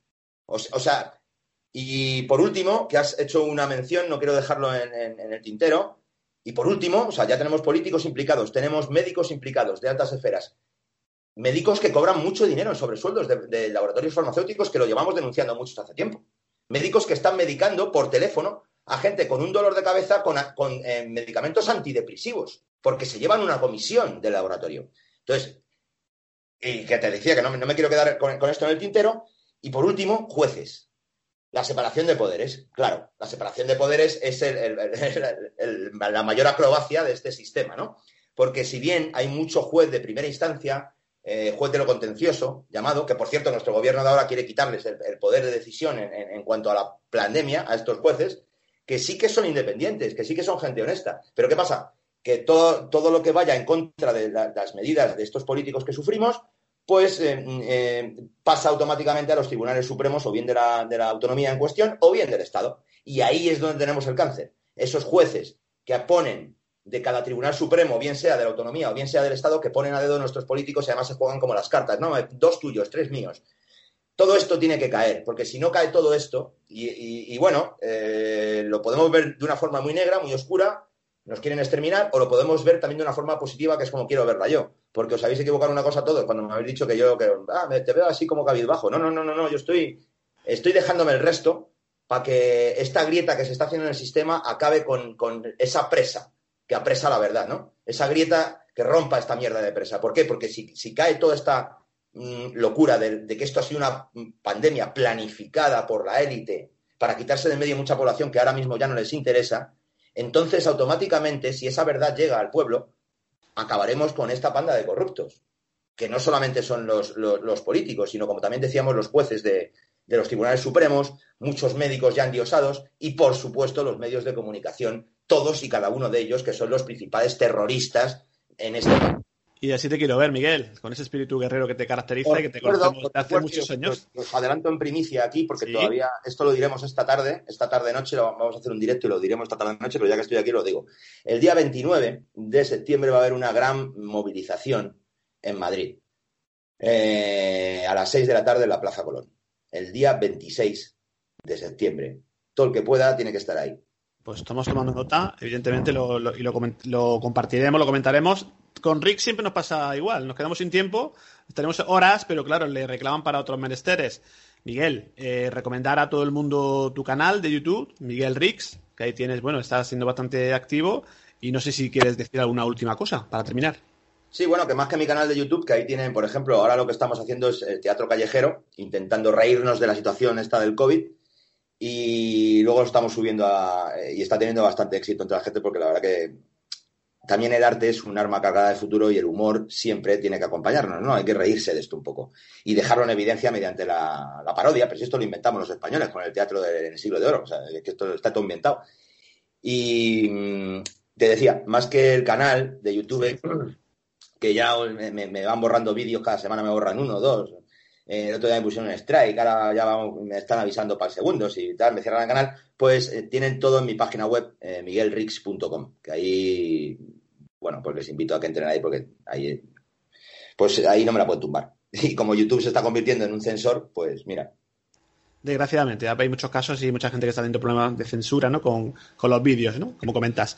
Pues Miguel, estamos en contacto, te seguiremos y nada, por lo que necesites, aquí está Tertulia de lo Desconocido, es un, pues, un altavoz, un espacio para que te expreses como siempre con libertad. Pues os lo agradezco enormemente porque la verdad que en estos tiempos los medios de comunicación libres mm, pues escasean, ¿no? Y pasadme el, link cuando tengáis el podcast y lo publicaré también en las redes mías y, bueno, pues eh, hay que intentar que la gente apague la tele. Si es que lo- tú fíjate que yo hace 20 años empecé con, lo- con el grupo Rix y, llevábamos una pancarta que ponía apaga la tele y despierta y es que no ha cambiado nada. Entonces esa es la clave, apagar la tele y despertar. Y algún día quizá tuviéramos que, pues eso, juzgar a esos de la tele, ¿no? Porque que eso sí que son archivos. Muchísimas gracias. Gracias a ti, Miguel, y hasta siempre. Un abrazo. Un abrazo. Somos cada maestro que lucha por enseñar. Somos cada médico que dejan en paro por querer curar. Somos cada obrero que no puede trabajar. Somos cada persona que no quiere ser esclava del capital. Somos cada esclavo que no quiere serlo más. Somos cada esclava que no quiere serlo más. Somos cada persona que no es esclava. Acaba de despedir Miguel Rix y no sé si un- alguien quiere comentar algo. Pues ¿Qué nada, tienes? lo que acaba, lo que acaba Sí. de decir, pues eh, toda la razón del mundo. O sea, esto es un plan. eh, él dice que si no hay o no deja de haber virus, eh, virus siempre habrán, siempre habrán enfermedades. Esto lo han magnificado de una manera bestial, porque es que es, es ilógico todo lo que estamos viendo. Es un contrasentido por todos lados. Y lo que denuncia el, el- el régimen de partitocracia, el régimen del 78, eh, que está mal montado desde el principio, desde el origen, y lo estamos viendo ahora. Y el, el- sistema el sistema se hundirá no yo soy más pesimista. Yo creo que la gente va a aguantar porque España es un país de aguantar la gente. Es muy borrega. Y aquí vamos a aguantar todo lo que nos echen y más.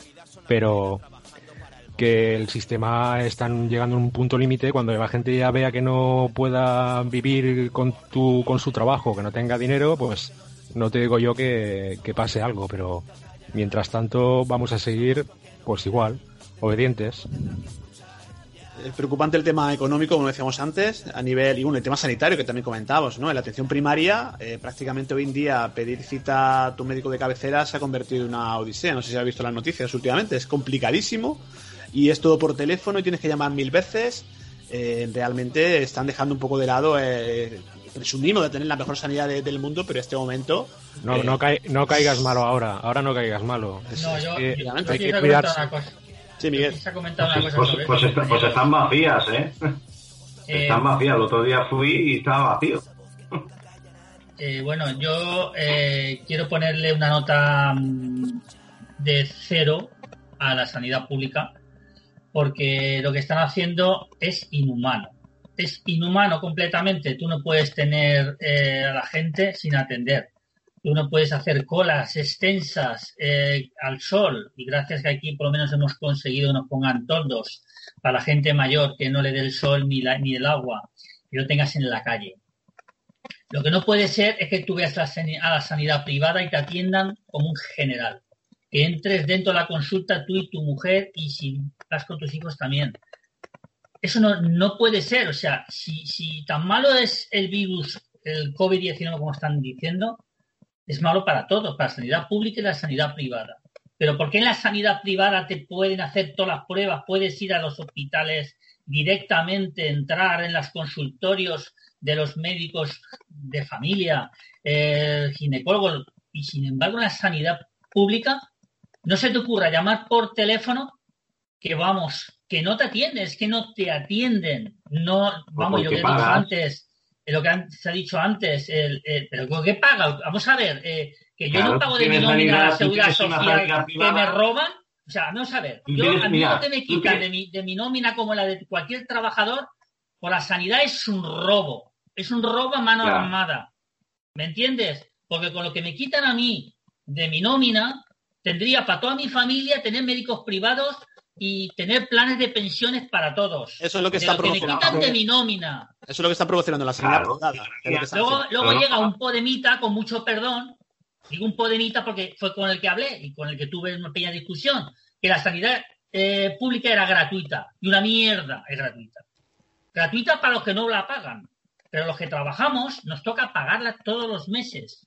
O sea, de gratuita, nada.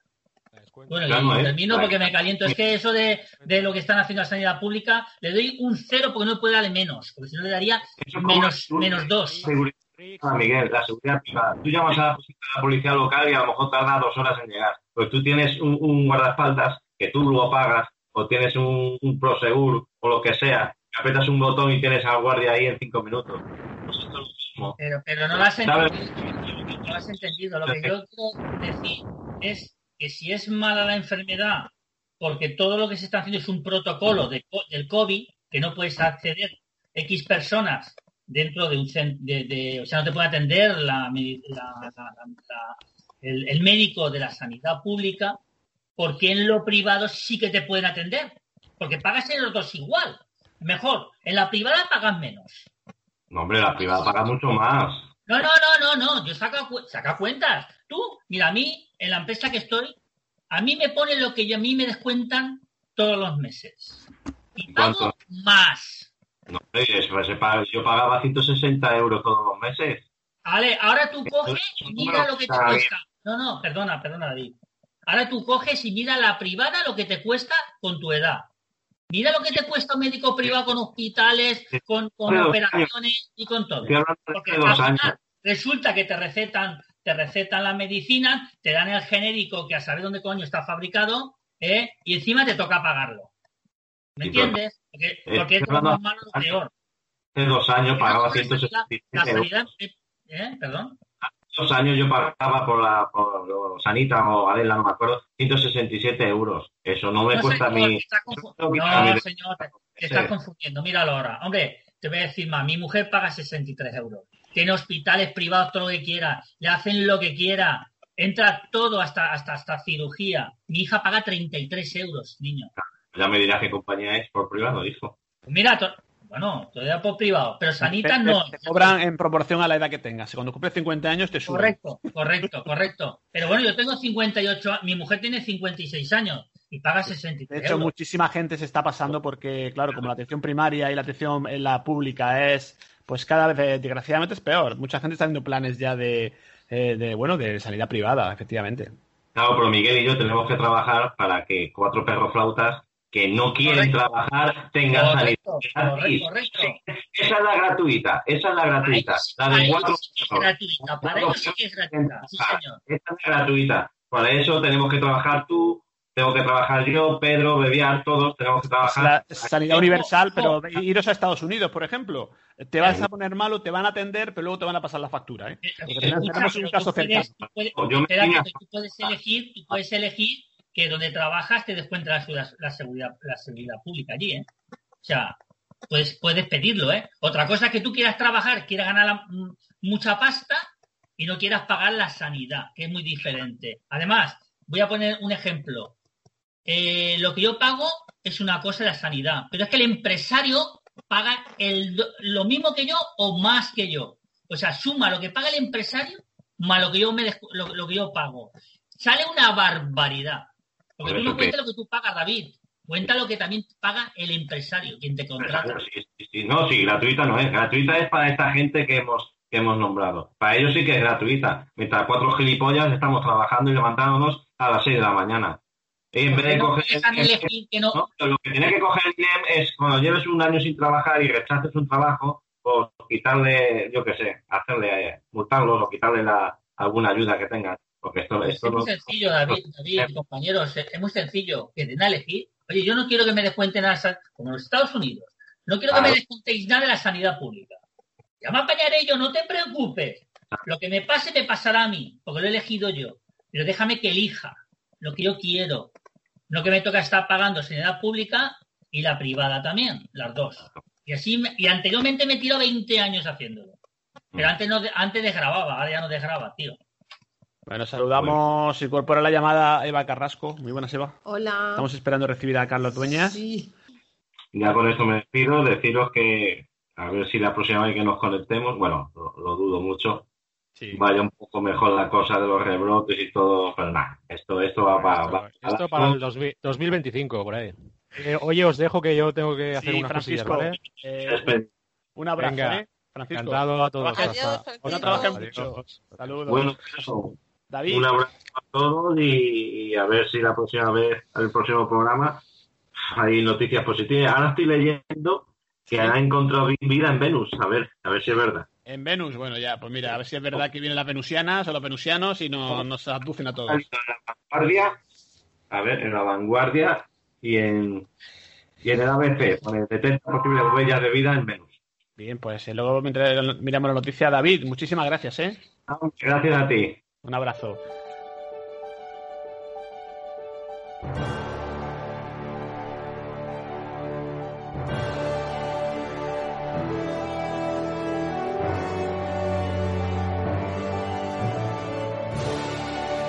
Cine en la tertulia.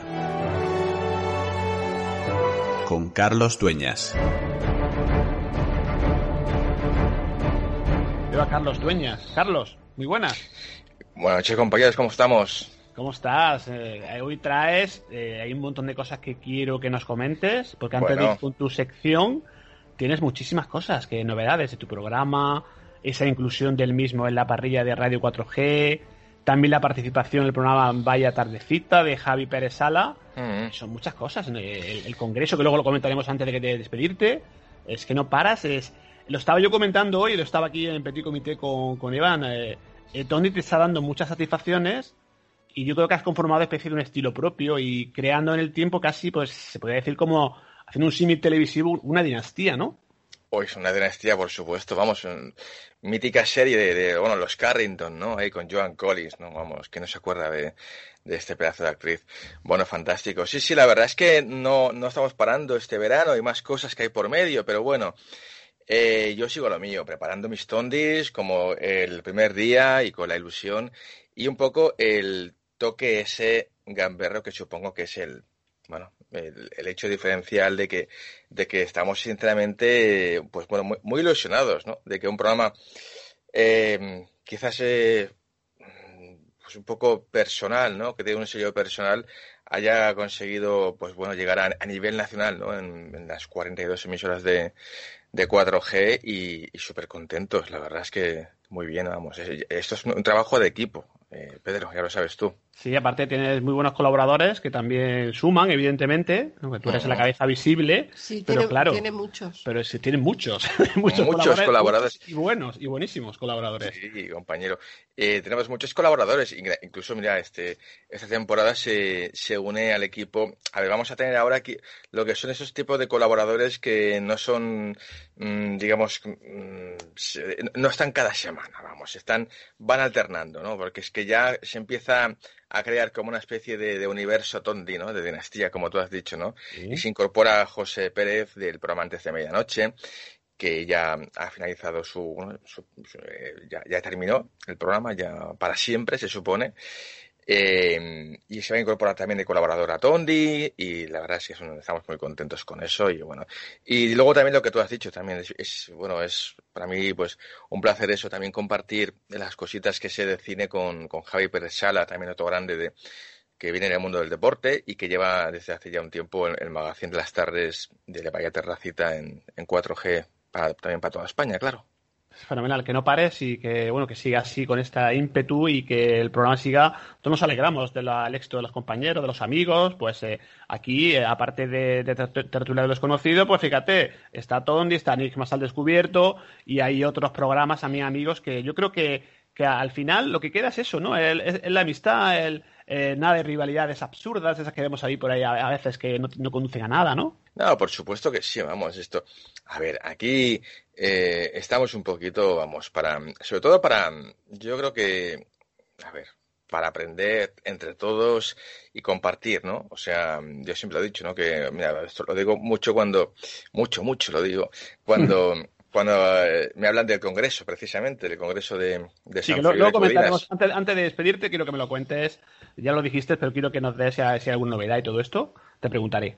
Perfecto. Oye, una pregunta, porque yo me he liado. Esta noche estamos hablando de cine. Sí, o sea, vamos, comentar. de- ah, vale, es que estoy hablando aquí de Venus. Digo, me, me he equivocado de noche. Esto No, de no, Venus, lo que pasa es que la, digamos que estamos definiendo a David Dorado, se acaba de Ah, ir Miguel. Rix, Mm. que es bueno, pues es muchas cosas, es músico, eh, es productor, es muy polifacético y también, pues yo diría, yo casi lo calificaría de un poco activista político, ¿no? Que es por ahí donde nosotros, de cara al tema del cine de la sección, Carlos, quería que tú eh, nos contaras, porque yo sé que el cine también ha dado muestras de, y ejemplos de activistas y personas que han, se han preocupado por el tema social y que realmente han movido a las masas, ¿no? Por favor, es que claro, hay, hay, hay muchas. Vamos a ir un poquito por, vamos a, a, a matizar unas cuantas por géneros, por países, por épocas, eh, bueno, es por, eh, tipos de, trabajo, hay de todo, ¿no? Es que hay miles, pero miles, miles de películas. Yo, mira, te diría, desde los tiempos de cuando empezó el cine, eh, desde, bueno, 1925 precisamente, hay dos películas que las dirigió el mismo director, eh, el, ruso, Sergei Eisenstein, que todo el mundo lo conoce por El acorazado Potemkin, ¿no? que quizás fue la película que inventó eh, lo que es el, lo que luego se dijo el, lo que se llamó montaje, ¿no? El montaje no es eh, editar apego imágenes, no, el montaje tiene su propio lenguaje, ¿no? Exist, existen cinco tipos de, de, de, montaje, ¿no? Y él inventó eso, ¿no? Inventó la combinación de esos tipos de montaje para crear emociones, ¿no? En el acorazado Potemkin. Por eso esa película es tan importante, ¿no? Y el mismo año dirigió también La Huelga. La Huelga es otra, otra gran película que te habla también de la clase obrera, de la revolución. Quizás es una anécdota que, que poco se conoce, que el acorazado Potemkin eh, se estrenó muy tarde en España, pero muy tarde, casi ya antes de la transición. Y justamente en España, eh, como claro, estábamos en los tiempos que estábamos, eh, es curioso porque decidieron que eh, intercambiar las bobinas, o sea, cambiaron el montaje ellos mismos en la película. Si os recuerdas la película original, es que, bueno, pues eh, unos obreros se cansan del, trato de, los, jefes, ¿no? De los patrones y se rebelan. ¿no? Y entonces empieza la movida. Pues en, en España, la película que se estrenó, eh, cambiaron el montaje, era al revés. Era de unos obreros que viven a, a un, unos obreros que se, que se rebelan y por eso después los castigan. Cambiaron el montaje y el significado de, la película original de Eisenstein, ¿no? Que fue curiosísimo eso. Bueno, fíjate que hasta Charles Chaplin en tiempos modernos, ¿no? Una película que fue su primera película sonora, 1936 ya, hablaba de eso, ¿no? De, la que, de cómo la tecnología de aquel entonces, la la tecnología te acababa engullendo literalmente, ¿no? En aquellas maquinarias que se, que se metía, ¿no? Charles Chaplin. Es, bueno, hay cantidad de películas, por ejemplo, resaltar películas como, por ejemplo, que verdad, la, la, las de mineros, bueno, Germinal, de francesa, de Claude Berry, 1993, con Gerard Depardieu, fantástica película histórica, Que verdad mi valle, de John Ford, ¿no? Que aquel año consiguió quitarle el Oscar a, ni más ni menos que a Orson Welles, que firmaba el guion de Que verde era mi valle, curiosamente, ¿no? Que su propio guion le quitó el Oscar a mejor, a mejor película por, por, Ciudadano Kane. En el cine británico tenemos a un, bueno, un exponente brutal, ¿no? Que es Ken Loach. Ken Loach es, bueno, un director magnífico. Tiene, bueno, yo creo que tiene cientos de películas, no cientos, ¿no? Exagero, pero decenas y decenas. Y, bueno, por ejemplo, tiene dos películas que hay que ver sí o sí, ¿no? De hecho, casi todas sus películas son siempre reivindicativas, ¿eh? Pero hay dos, por ejemplo, Pan y Rosas, de, del año 2000, maravillosa película, fantástica, de una pareja de inmigrantes en Los Ángeles, bueno, con la lucha sindical y, y sus problemas, ¿no? Adaptarse, ¿no? A esa sociedad, que tampoco nos es tan lejano, ¿eh? esta historia, fíjate, lo que está pasando ahora. Y luego de, en 1981, una película que ganó en Cannes también, Miradas y Sonrisas, fantástica también. En el cine británico, madre mía, tenemos, es que claro, el cine británico, la, solamente la época de Thatcher, aunque, aunque hubiesen películas que no fuesen sobre lucha sindical, el trasfondo siempre era ese. O sea, Billy Elliot mismo, el trasfondo era la, la, lucha obrera. Hasta Full Monty. Full Monty, aunque sea una comedia maravillosa, el trasfondo era gente que está tan desesperada en el paro que al final decide, pues oye, pues hacerlo, vender su cuerpo prácticamente. O sea, y por eso todos nos identificábamos tanto con esa magnífica película, porque a todos nos, nos ha pasado alguna vez, ¿no? Que hemos, hemos estado pasándolas mal y, ¿qué, ¿qué, haríamos, no? Fíjate, y, y, nos sentíamos muy identificados con esa película de Full Monty. Pero hay otros casos como Pride, La Dama de Hierro, Tocando el Viento, también fantásticas. A ver, luego ya más cercanas, luego te voy a hacer quizás un par, un par de películas españolas que yo creo que también lo tocan de forma brillante. Eh, y ya te cierro con dos películas americanas que, bueno, todos hemos conocido y todos nos suena sobre todo a, ver, una porque el, el es Sylvester Stallone, ¿no? Me refiero a Fish, símbolo de fuerza, ¿no? Que quizás esta película tuvo el problema 1978, la película. Fish, digamos, eh, si, si, quitamos las, las, las, las, siglas, significa puño, fist, ¿no? Y claro, veníamos de protagonista Stallone el año siguiente de hacer Rocky, la gente se pensaba que iba a ver una película eh, de acción a lo Rocky, ¿no? Y yo una película se, se, se, sintió un poco decepcionada. Por eso a veces es el tema ese, yo siempre pongo mucho hincapié en esto de, lo, de los, los pósters, ¿no? Los mensajes de los pósters y, y, del actor, ¿no? El actor, eso, eso ya pasó, ya, ya, os lo cuento con Blair Runner, por ejemplo, que hubo, sí, un aparte, gran error. Aparte, ¿no? los actores se quedan un poco encasillados por los papeles, ¿no? Que también sería para otro día para hablar, ¿no? Uf, eso claro. ha pasado. Y, y, a Rocky, a Rocky, evidentemente, Stallone, pues imagínate. Sí, sí, pero bueno, Rocky se supo, a ver, se supo reinventar. A ver, en de Acción, pero claro, Rocky ha hecho muchas sagas, pero hay actores mm, que han sido actores y actrices de un solo personaje, ¿no? Ya está, ¿no? Anthony Perkins se quedó con psicosis y ya está, no supo salir de eso. La gente siempre lo veía como un loco, haga lo que haga. Y no supo salirse de ese, ese encasillamiento, ¿no? Otra película que yo creo que ya creo que es la gran película sobre, el, eh, además, el gran personaje, yo diría, eh, americano, que recientemente eh, Scorsese, incluso en la película irlandés, eh, también salía este personaje en la película. Me refiero a Jimmy Hoffa, en la película Hoffa de Danny DeVito, que es un, es un actor bastante, bueno, es un actor bastante bueno, ¿no? El de Tira del Tren, también lo dirigió él. Bueno, pues La Guerra de los Rose, también la dirigió él, por ejemplo. Es un gran director, es un tío que, que así como, es un personaje cómico, bastante, bastante buen actor, ¿no? Alguien por los souvenirs del Cuco, por ejemplo, también participó, eh, tras el corazón verde, etcétera, pues como director, oye, es un tío que, lo que ha hecho está bastante bien. Y Hoffa, a ver, quizás para mí Jack Nicholson tiene un exceso de maquillaje. A mí yo creo que ese es el, problema que no acabó de, ser una película de aquellos, que peliculón, toma, un carro de Oscars para. Este año. Quizás tuvo este problema, que no, que el, el, actor principal, a pesar de que, claro, es tan, tan, tan estrella Jack Nicholson, que engulló al personaje Jimmy Hoffa, lo, lo, lo engulló.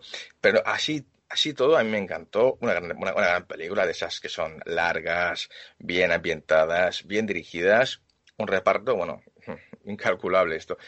Y si queréis ya nos vamos a, al cine español, que hay dos pelis a mí. La más desconocida quizás es Techo Comida, de Juan Miguel Castillo, de 2015, que ganó el Goya a la mejor actriz Natalia de Molina. Una película muy bien hecha, muy sencilla, esas que me gustan a mí. Eh, humildes, pero con, con mucho trasfondo, ¿no? Eh, Techo y Comida. Y quizás la que todos conocemos, evidentemente, me, me, refiero a Los lunes al sol, ¿no? De sí. Fernando León de Aranoa, en el 2002, que también se llevó la tira de ollas y, bueno, pues un papelón con Tosar, Bardem, y bueno, eh, yo creo que es una, quizás la película más, mmm, bueno, importante, ¿no? no es, importante, tampoco me gusta esta palabra, ¿no? Pero eh, relevante, ¿no? Del cine español. Sí, por lo menos taquillera, ¿no? Y aparte gustó muchísimo, ¿no? Cómo sí. tocaban el tema, el trasfondo del eh, desempleo y bueno, pues eso, los lunes al sol, porque evidentemente no pueden hacer otra cosa, no pueden trabajar, desgraciadamente. Totalmente. Pues Carlos, aquí tengo todas las películas apuntadas, pero claro, antes de despedirte yo quiero que nos comentes sobre el evento que va a ocurrir en octubre.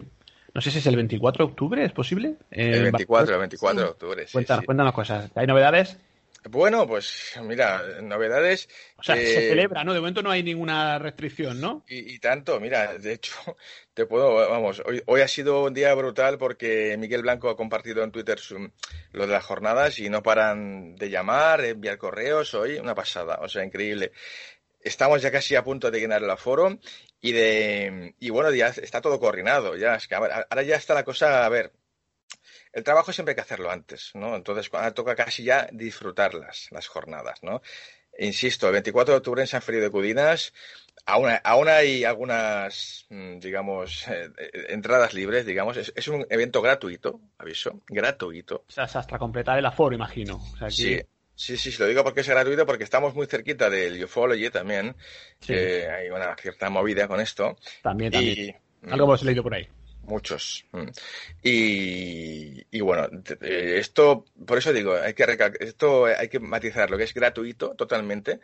El, el evento este del 24 de octubre en San Felipe de Cudinas es un homenaje a Antonio Rivera y aparte de ya de las ponencias, aparte del, del programa de Miguel Blanco, con Miguel Blanco y todo su equipo, insisto, creo que es un orgullo para todos los amantes del buen misterio que, la, que sea la primera vez en la historia que una, que, que una calle de, de nuestro país se la dedican a alguien que se ha dedicado al misterio, a la ufología en este caso, a Antonio Rivera. Caso Es un- inédito, ¿no? Yo creo que no ha pasado nunca, ¿no? No, no, no, no. A ver, eh, tiene Javier Sierra, tiene un parque en Teruel, evidentemente, y le quieren abrir una calle. Y, yo- y se merece 24 barrios, ¿eh? Javier Sierra, ojo. Vamos, eh, de hecho está invitado. Y en el Congreso, y es uno de los puntales de este, de este, de este Congreso, evidentemente. Pero yo me refiero que, pues que alguien como, que, que su pueblo haya querido dedicar una calle a, un- a una persona que se ha dedicado al misterio, yo creo que es una cosa para estar todos orgullosos, ¿eh? De esto. Pues me parece fenomenal y estaremos cruzando los dedos para que se pueda celebrar sin ningún problema, imagino con las medidas habituales del ayuntamiento que, eh, que bueno, que procedan y que no haya ningún contratiempo y ahí estaremos eh, pues en esa jornada Sí. nueva Ay, sí, sí, sí. Y con mucha ilusión. que viene mucha gente, muchos compañeros de la Asociación Valenciana de Ciencia y Misterio, Sí. los amigos, eh, viene allí, bueno, toda la tropa, así que iros preparando.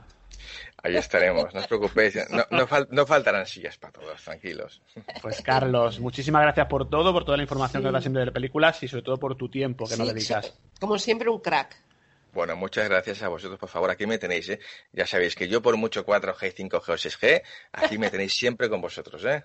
En tertulia del desconocido Carlos Dueñas, su sección Venga. de cine, que siempre, pues, eh, a los- luego nos comenta a los oyentes y, y siempre nos da una visión distinta un poco de, de, bueno, de la otra cara de- del tema que ponemos encima de la mesa hoy con Miguel Rix. Y bueno, pues hemos hablado de la pandemia, de toda esa lucha que él lleva desde hace muchísimos años. Carlos, un gran abrazo, hasta la próxima. Fuerte abrazo a vosotros y buenas noches. Buenas, Buenas noches. noches. Bien, seguimos para concluir. eh, Serás García.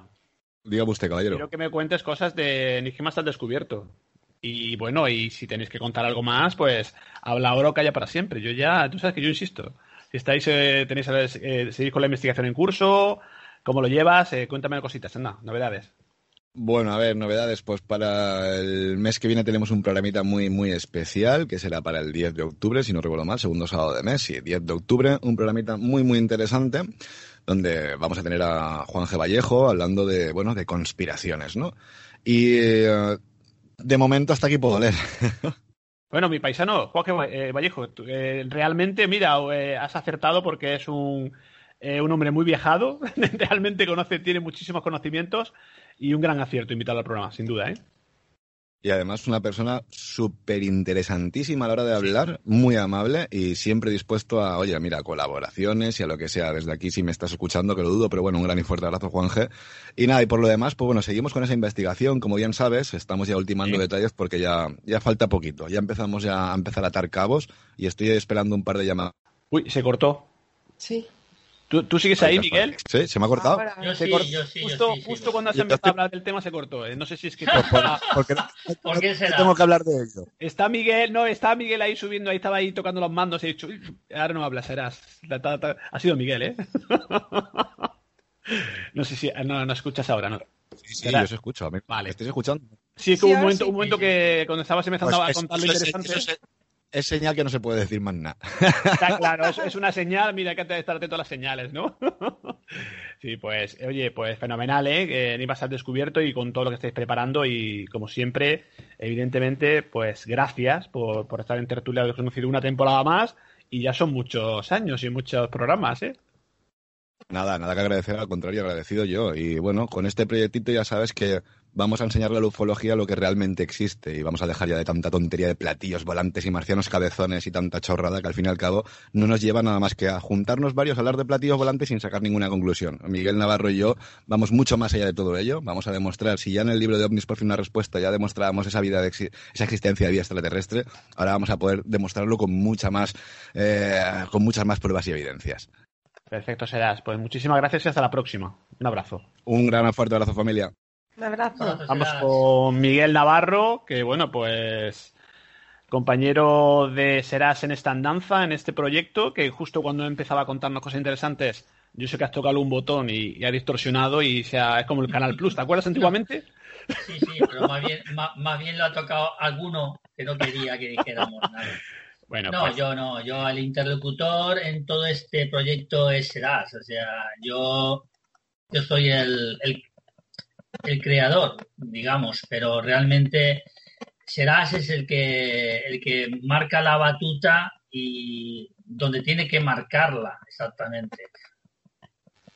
Eh, yo solamente puedo decir que es muy importante, eh, estamos muy ilusionados los dos, que va cara adelante, todo es lento en esta vida, pero va, va, va a ser un antes y un después en la ufología. Bueno, como Muchos mitos, muchos mitos se van a caer. Es el problema que vamos a tener entre él y yo. El- bueno, los dos vamos a tener ese problema, que van, van a caer muchos mitos y nos van a dar de palos por todos los lados. Pero en fin, eso ya- eso ya nosotros... sois conscientes, ¿no? Entonces ya con uno sí, consciente que sí, te van a dar, ya como que lo- lo- los que te van a dar lo- lo- te esquivas un poquito, ¿no? Te, te- lo- digamos que A mí me resbala, de hecho ya me da con aceite porque me resbala, de hecho Será ya lo sabe también, Será sabe que, que no van a dar, de hecho me lo dijo él, que no iban a dar por todos lados. Digo, a mí eso no me pilla sorpresa, el misterio es así, por desgracia, por desgracia existen muchas envidias y, y no le gusta que le chafes el terreno eh, que muchos han creado y lo quieren tener ahí para vivir o para, para hacerse famoso, no lo entiendo, no lo sé. Realmente lo No, que pero tú sabes que los, los inmovilismos no son buenos y siempre, pues oye, personas como vosotros que estáis investigando, estáis haciendo, intentando ver que la gente vea otra visión distinta de la ufología, pues eh, evidentemente nosotros por eso eh, estamos siempre intentando eh, pues divulgar lo que estáis haciendo, porque me parece interesante, que haber otras Sí, visiones distintas a, la- a lo, a lo oficial, a lo, a lo tradicional, a lo de toda la vida. Por supuesto, hay que evolucionar, no hay que estancarse en, en- en- mitos eh, que se llevan 40 o 50 años eh, con ellos. Hay que evolucionar, igual que en el misterio, en el misterio hay que evolucionar. No se puede uno quedar en, grabar psicofonía y ya está, no. Hay que intentar, por lo menos, eh, eh, evolucionar en eso. ¿Cómo? Pues intentando hacer otros dispositivos que realmente eh, puedas eh, tener eh, pues unos unos em, unos resultados Eh, ya. mucho mejor que lo que tienes. Ya. Ya está, ya está. Dime. Poco- poco más Ha, ha habido, ha habido una psicofonía ahora en directo. Ah, ah, no, no, será. Será. es que Estoy, estoy hablando del misterio, ¿eh? no estoy hablando de, de- de nada. ¿eh? Tranquilo que está, misterio. está, está ahí al quite, está al quite por si acaso. Sí, no, pero, pero es cierto, hay que evolucionar, tío. No, no podemos quedar estancados, no podemos quedarnos en el simple eh, abducido que queda cierto día y con su mente llama a lo que sea que pase por el cielo. ¿no? Tiene que haber Hay que ser, hay que, hay que hacer otra cosa, hay, Hay que hacer innovar, otra cosa. efectivamente, hay que innovar, inteligencia Exacto. y, oye, y desarrollo, ¿no? Como, como decían, ¿no? por supuesto. Pues, y más de, y más de. exacto. Pues muchísimas gracias, como siempre, y hasta la próxima. Un Pues abrazo. un placer estar en este programa tan maravilloso y con tantos oyentes tan, ah, vamos, tan generosos que, que nos, que, que nos escuchan, bueno, que escuchan el programa. Que, un abrazo para todos. un- Unos generosos y otros que nos dan estopa, que eso nos encanta también, que nos den Nos encanta. sí, sí, dice, lo mejor que hay que tener estopa, porque quiere decir que algo están haciendo bien. Exacto, Y si molesta, no- y molesta a otros. Exacto. Un abrazo, Miguel. Un abrazo, Eva, guapísima. Terminamos con Eva Carrasco, que nos quiere contar rapidísimamente tu canal de YouTube, Crea tu vida. Sí. Cuéntanos. Bueno, para concluir el pues- programa. Hoy cierras tu programa, así que. Ah, sí. Pues mira, eh, Crea tu vida es sobre todo para que la gente pueda proyectar y saber de forma muy sencilla utilizar la mente con unos ejercicios prácticos que si los hacen asiduamente o semanalmente van a funcionar. Es decir, nosotros no podemos coger, hacer un ejercicio y decir, bueno, ya lo tengo hecho. Eso no es. Se tienen que crear ciertos hábitos y hay unos ejercicios que vamos a necesitar más que otros y es una forma de evolucionar para conseguir nuestros objetivos. Es muy importante mantener la vibración y saber que lo podemos, que podemos llegar a, todo ello. Bien, pues eh, lo pueden ver en el canal de YouTube, Crea tu vida con Eva Carrasco, y también te pueden encontrar en Facebook. También, eh, como Eva Carrasco, mediunidad y clarividencia. Y otra cosa, que tienen que luchar con el 95% de ese inconsciente que les va a boicotear. Eso también, porque ellos van a querer cambiar y conscientemente es un 5%, ¿vale? Pero es un 95% les va a hacer boicot y entonces Tenemos que hay una parte que no quiere que cambies los hábitos habituales, ¿no? Claro, hay una claro. parte de ti como que estás ya acostumbrado, pues mucha gente, al, desgraciadamente, No, al sufrimiento, al padecimiento, como- a gente que está desempleada, a gente que está con desamor, problemas a todos los niveles. Claro, ¿no? y si dices eh, frases como, mira, pues me cuesta mucho encontrar trabajo, o no lo voy a lograr, o qué mal día tengo, todo esto cuenta, La forma de hablar. claro. Y, y- y aparte lo, lo hablas y lo materializas. Y lo envías. Hay que tener muy en cuenta nuestra forma de hablar, de pensar y de actuar, todo. Hay que tener cuidado con lo que se habla y hay que tener cuidado con lo que se desea y con lo que se piensa, ¿no? Claro, porque al final el karma es lo que vamos, una cosa es kármico, que es cuando una persona nace con un determinado problema, pero ya nace, y otro es karmático, que es lo que tú vas haciendo y el karma aparece. Digamos sí en base sí. a nuestro comportamiento, el día a día Por y lo que vamos, supuesto, nos vamos a creando. pensamientos. En base a lo que hacemos mal, lo que hacemos bien. También hay unos cuerpos que se alimentan de nosotros y van a crear y van a intentar eh, que, que no llegues a ese fin y que te hundas. Y entonces esa es la lucha y el aprendizaje, por supuesto. Perfecto, Eva. Pues contigo terminamos el tertulia de lo desconocido de hoy. Fíjate, con Miguel Rix, con, fíjate, de ha estado Carlos Dueña, que está, ha estado Miguel Navarro. David Dorado, Francisco Bebiar, Serás García. O sea, un elenco de, de compañeros, que otra temporada más, otro año más. No ha estado Paco Granados, estaba en otras tareas, al que mandamos un abrazo. Y no sé si me dejó alguien el tintero, como somos tantos. Pues, pero bueno, al resto de. al pues, resto de compañeros, sobre todo, que siempre están ahí, un año más. eh, dentro de poco cumplimos seis años en Tertulia de lo Desconocido. Y los que hacen programas, como serás, saben que no es fácil el, el- Bueno. el tanto tiempo, mantenerse en el. porque cuesta y, y bueno. Bueno, pero pero, ahí eh, seguimos. Me siento bien porque estoy rodeada de grandes compañeros a los que quiero mucho y por supuesto de todas estas personas, los oyentes también, a los que sin ellos nada sería posible. Gracias, Eva, muchísimas gracias. eh. Gracias Hasta la a todos próxima. vosotros y a ti. Y al resto de compañeros un abrazo y a los oyentes pues nada, invitarlos a este canal nuestro de Evox, Tertulia Desconocido, donde están pues hay un montón, lo decíamos, seis años casi de, de audios que han dado y dan para todo. Y ahí seguiremos mientras podamos y nos si tengamos fuerzas y nos dejen. Exacto. Muchas gracias, hasta la próxima. Hasta la por la Alameda, tú me empezaste a contar azares y luchas en estos días y al pasar. Por delante de la moneda, tú tarareaste a Jara, me miraste así tan duro, tienes un aire a Guevara. Y entramos en un bareto y hay alguien cantaba Fito.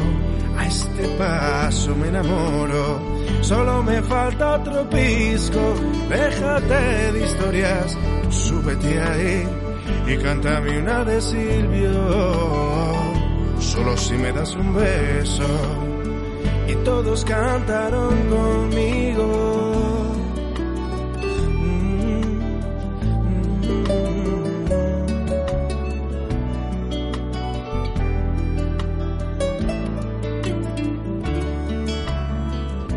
Salimos del bar borrachos, agarrados de la mano, y en la calle como siempre, jodiendo andaban los pacos. Tú les gritaste asesinos y los dos echamos a correr. Tú reías en tu risa yo me veía caer. Pero ¿dónde has estado este tiempo? Se hace tarde, y en tu abrazo a lo lejos creí oír a los parra cantando para nosotros. Será mejor que me vaya, hay que de solo gritando sin ti. Te recuerdo Amanda.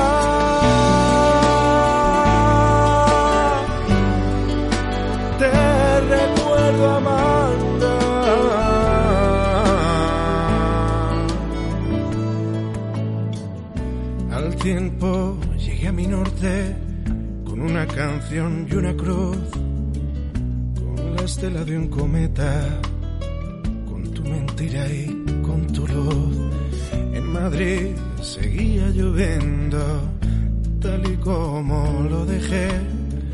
Y en Santiago tantas cosas, hoy me muero por volver. Hoy me muero por volver.